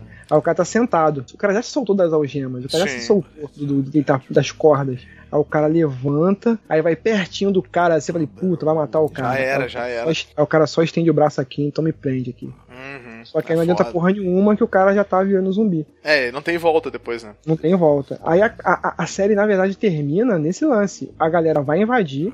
E a única proteção deles, por incrível que pareça, olha como é que tudo se fecha, são as portas de segurança. Que São tá as celas, exatamente, As que celas. fecha sozinho. Porque já tá tudo tomado. Aí eles se trancam nas celas, todo mundo junto, e o pessoal tá do lado de fora, só esperando amanhecer. E vai dar uma treta forte. Vai dar com- treta forte. E o Dante A fala, única- né? O Dante fala, eles vão vir e eles querem as mulheres, vão levar todas, né? Todo Vão mundo, levar elas. todas e não vou deixar ninguém, não vou deixar ninguém, porque não vão querer perder de novo. Sim, sim. O único que não está nas celas Hum. é o padre é medo, é o, é o Nando, que tá no estilo Mad Max. Tá no estilo Mad Max, sem camisa, com a 12 na mão, né? Ó, dois na mão, Mad Max do senhor. Só falta ele botar o crucifixo, igual a arma do Constantine, né? Foi daí que saiu o Preacher, né, cara? Foi daí que criou. Aí, ó. É, tá no, no modo Preacher, tá no modo Preacher. Porra, essa, cara, excelente comparação. cara. Olha aí, hein? Deus É, o tá livre. no, aí, tá no modo Preacher lá, cara. E ele tá lá no fundo do, do, do poço lá. E ele se tranca lá dentro e o que ele vai fazer ninguém sabe. Uhum. Ninguém sabe. Cara, mas, ah, bicho, é, é- é o que vai acontecer no episódio 12. Então, cara, se você chegou até aqui, vamos todos fazer uma comunidade, vamos todos para o Twitter assistir. Vamos fazer propaganda dessa série por um dia 11, eu acho, dia 11 de dezembro, eu acho. É Acho que 11, isso, não 12, sei. por aí, é. O dia vai ser florido com sangue, assim, o- Que o- isso. vermelho. Velho, eu quero ver o que vai acontecer nisso aí. Então vamos todo pro Twitter, super, hashtag Supermax e bota o arroba do Player Select Arroba do lá. Player nosso- Select. Eu, arroba Luz, arroba Marlon, procura a gente lá. Velho, vamos, vamos zoar essa porra aí. Vamos, vai ser muito divertido saber o que vai acontecer, cara. Então, Vamos zoar dessa aí. vamos zoar e é isso aí, velho. Não, porque Uhum. é, é, é, é- é que nem a gente falou no início, né? O cliffhanger, o final mesmo, é amanhecer, aparecendo o raio de sol da manhã e a porta abrindo e acabando, tipo. Tá acabando, mas eu achei bom. Eu, assim, eu quero que me surpreenda, porque já não tem mais nada pra acontecer ali. Sim, sim, é só pra finalizar Eu- eu- é- é- na verdade, se a série foi bem escrita como eu acho que foi, Hum, um episódio de 40 minutos vai ter que acontecer muita coisa, cara. sim, E sim. eu achei muito válido porque ele chegou no penúltimo episódio com tudo resolvido. Sim. Não tem nada. E sem precisar ficar te tirando como idiota, cara. Sim, É uma achei série maneiro muito também. inteligente. Ela, ela não abusa, por mais que você esteja numa TV aberta, ela não abusa da sua inteligência. Uhum. Você não precisa ser idiota pra entender. É igual o cara do Twitter. Eu não entendi porra nenhuma, tô amarrado nessa porra aqui. Não entendi porra. Esses caras também, eles vão assistir a série e vão se divertir, entendeu? Também. Sim, pô, é maneiro, maneiro, cara. E é que nem tu falou, eles não precisaram acelerar no final, porque eles já chegaram no último episódio, que já tá liberado, né, o 11, É. com a treta toda apresentada. Então é só assim, Isso. agora a gente encerra e deu. Sim, eu, eu, eu tô esperando realmente, assim, que eles vão. Eu, eu queria muito que eles apostassem agora mais na ação, sabe? Assim, aquelas cenas tipo. Tiroteio, pá, ali. Tipo tipo Walking Dead no presídio, quando é invadido. que eu- O governador lá. Caralho, alguma gente perdendo a cabeça. Eu quero. Velho, assim, se eles me derem isso, porque trama já foi. Ok, se eles me derem isso, já estou plenamente satisfeito. Sim, Eu sim, não pô, satisfeito. é- eu acho que vai ser o caos, cara. Acho que no final vai ser o caos, né? vai ser a Sim, loucura. sim. Gente, então, olha só, é isso aí, falamos aqui de Supermax. Cara, se você chegou até aqui, se você não assistiu a série e chegou até aqui, porra, foi mal, spoiler pra caralho, mas vale a A pena. gente Tem muita avisou, a gente avisou. É, né? avisou. Tem muita coisa que a gente não falou, a gente deixou de discutir, mas o cast tá gigante. A gente queria ficar falando. de- Ainda mais com o narrador falando, cara. Olha só, cara. É que é o seguinte. Essa série, eu vou assim, ó, quem vai participar dessa série? Ah, vai ser o Malus e o Luz. Eu vou assim, pô, precisa mais Já de tá ninguém. bom, Já, já tá bom. já tá bom, cara. A galera, a gente falou que eram os dois, a galera já tava querendo que gravasse um sozinho. Só, não, não, vai só um, vai só um pra dar uma hora e meia.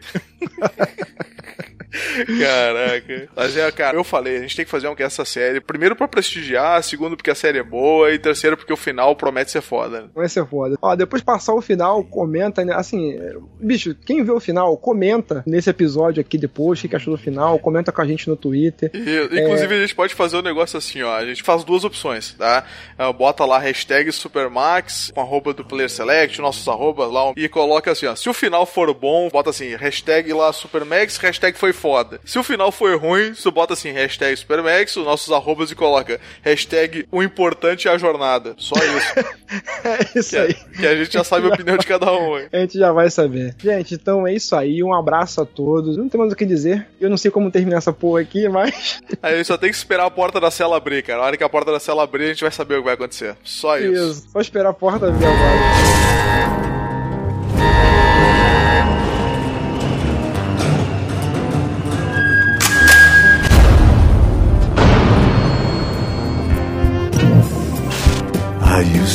Love the rainbow. And I used to love the view. But I caught the darkness, baby.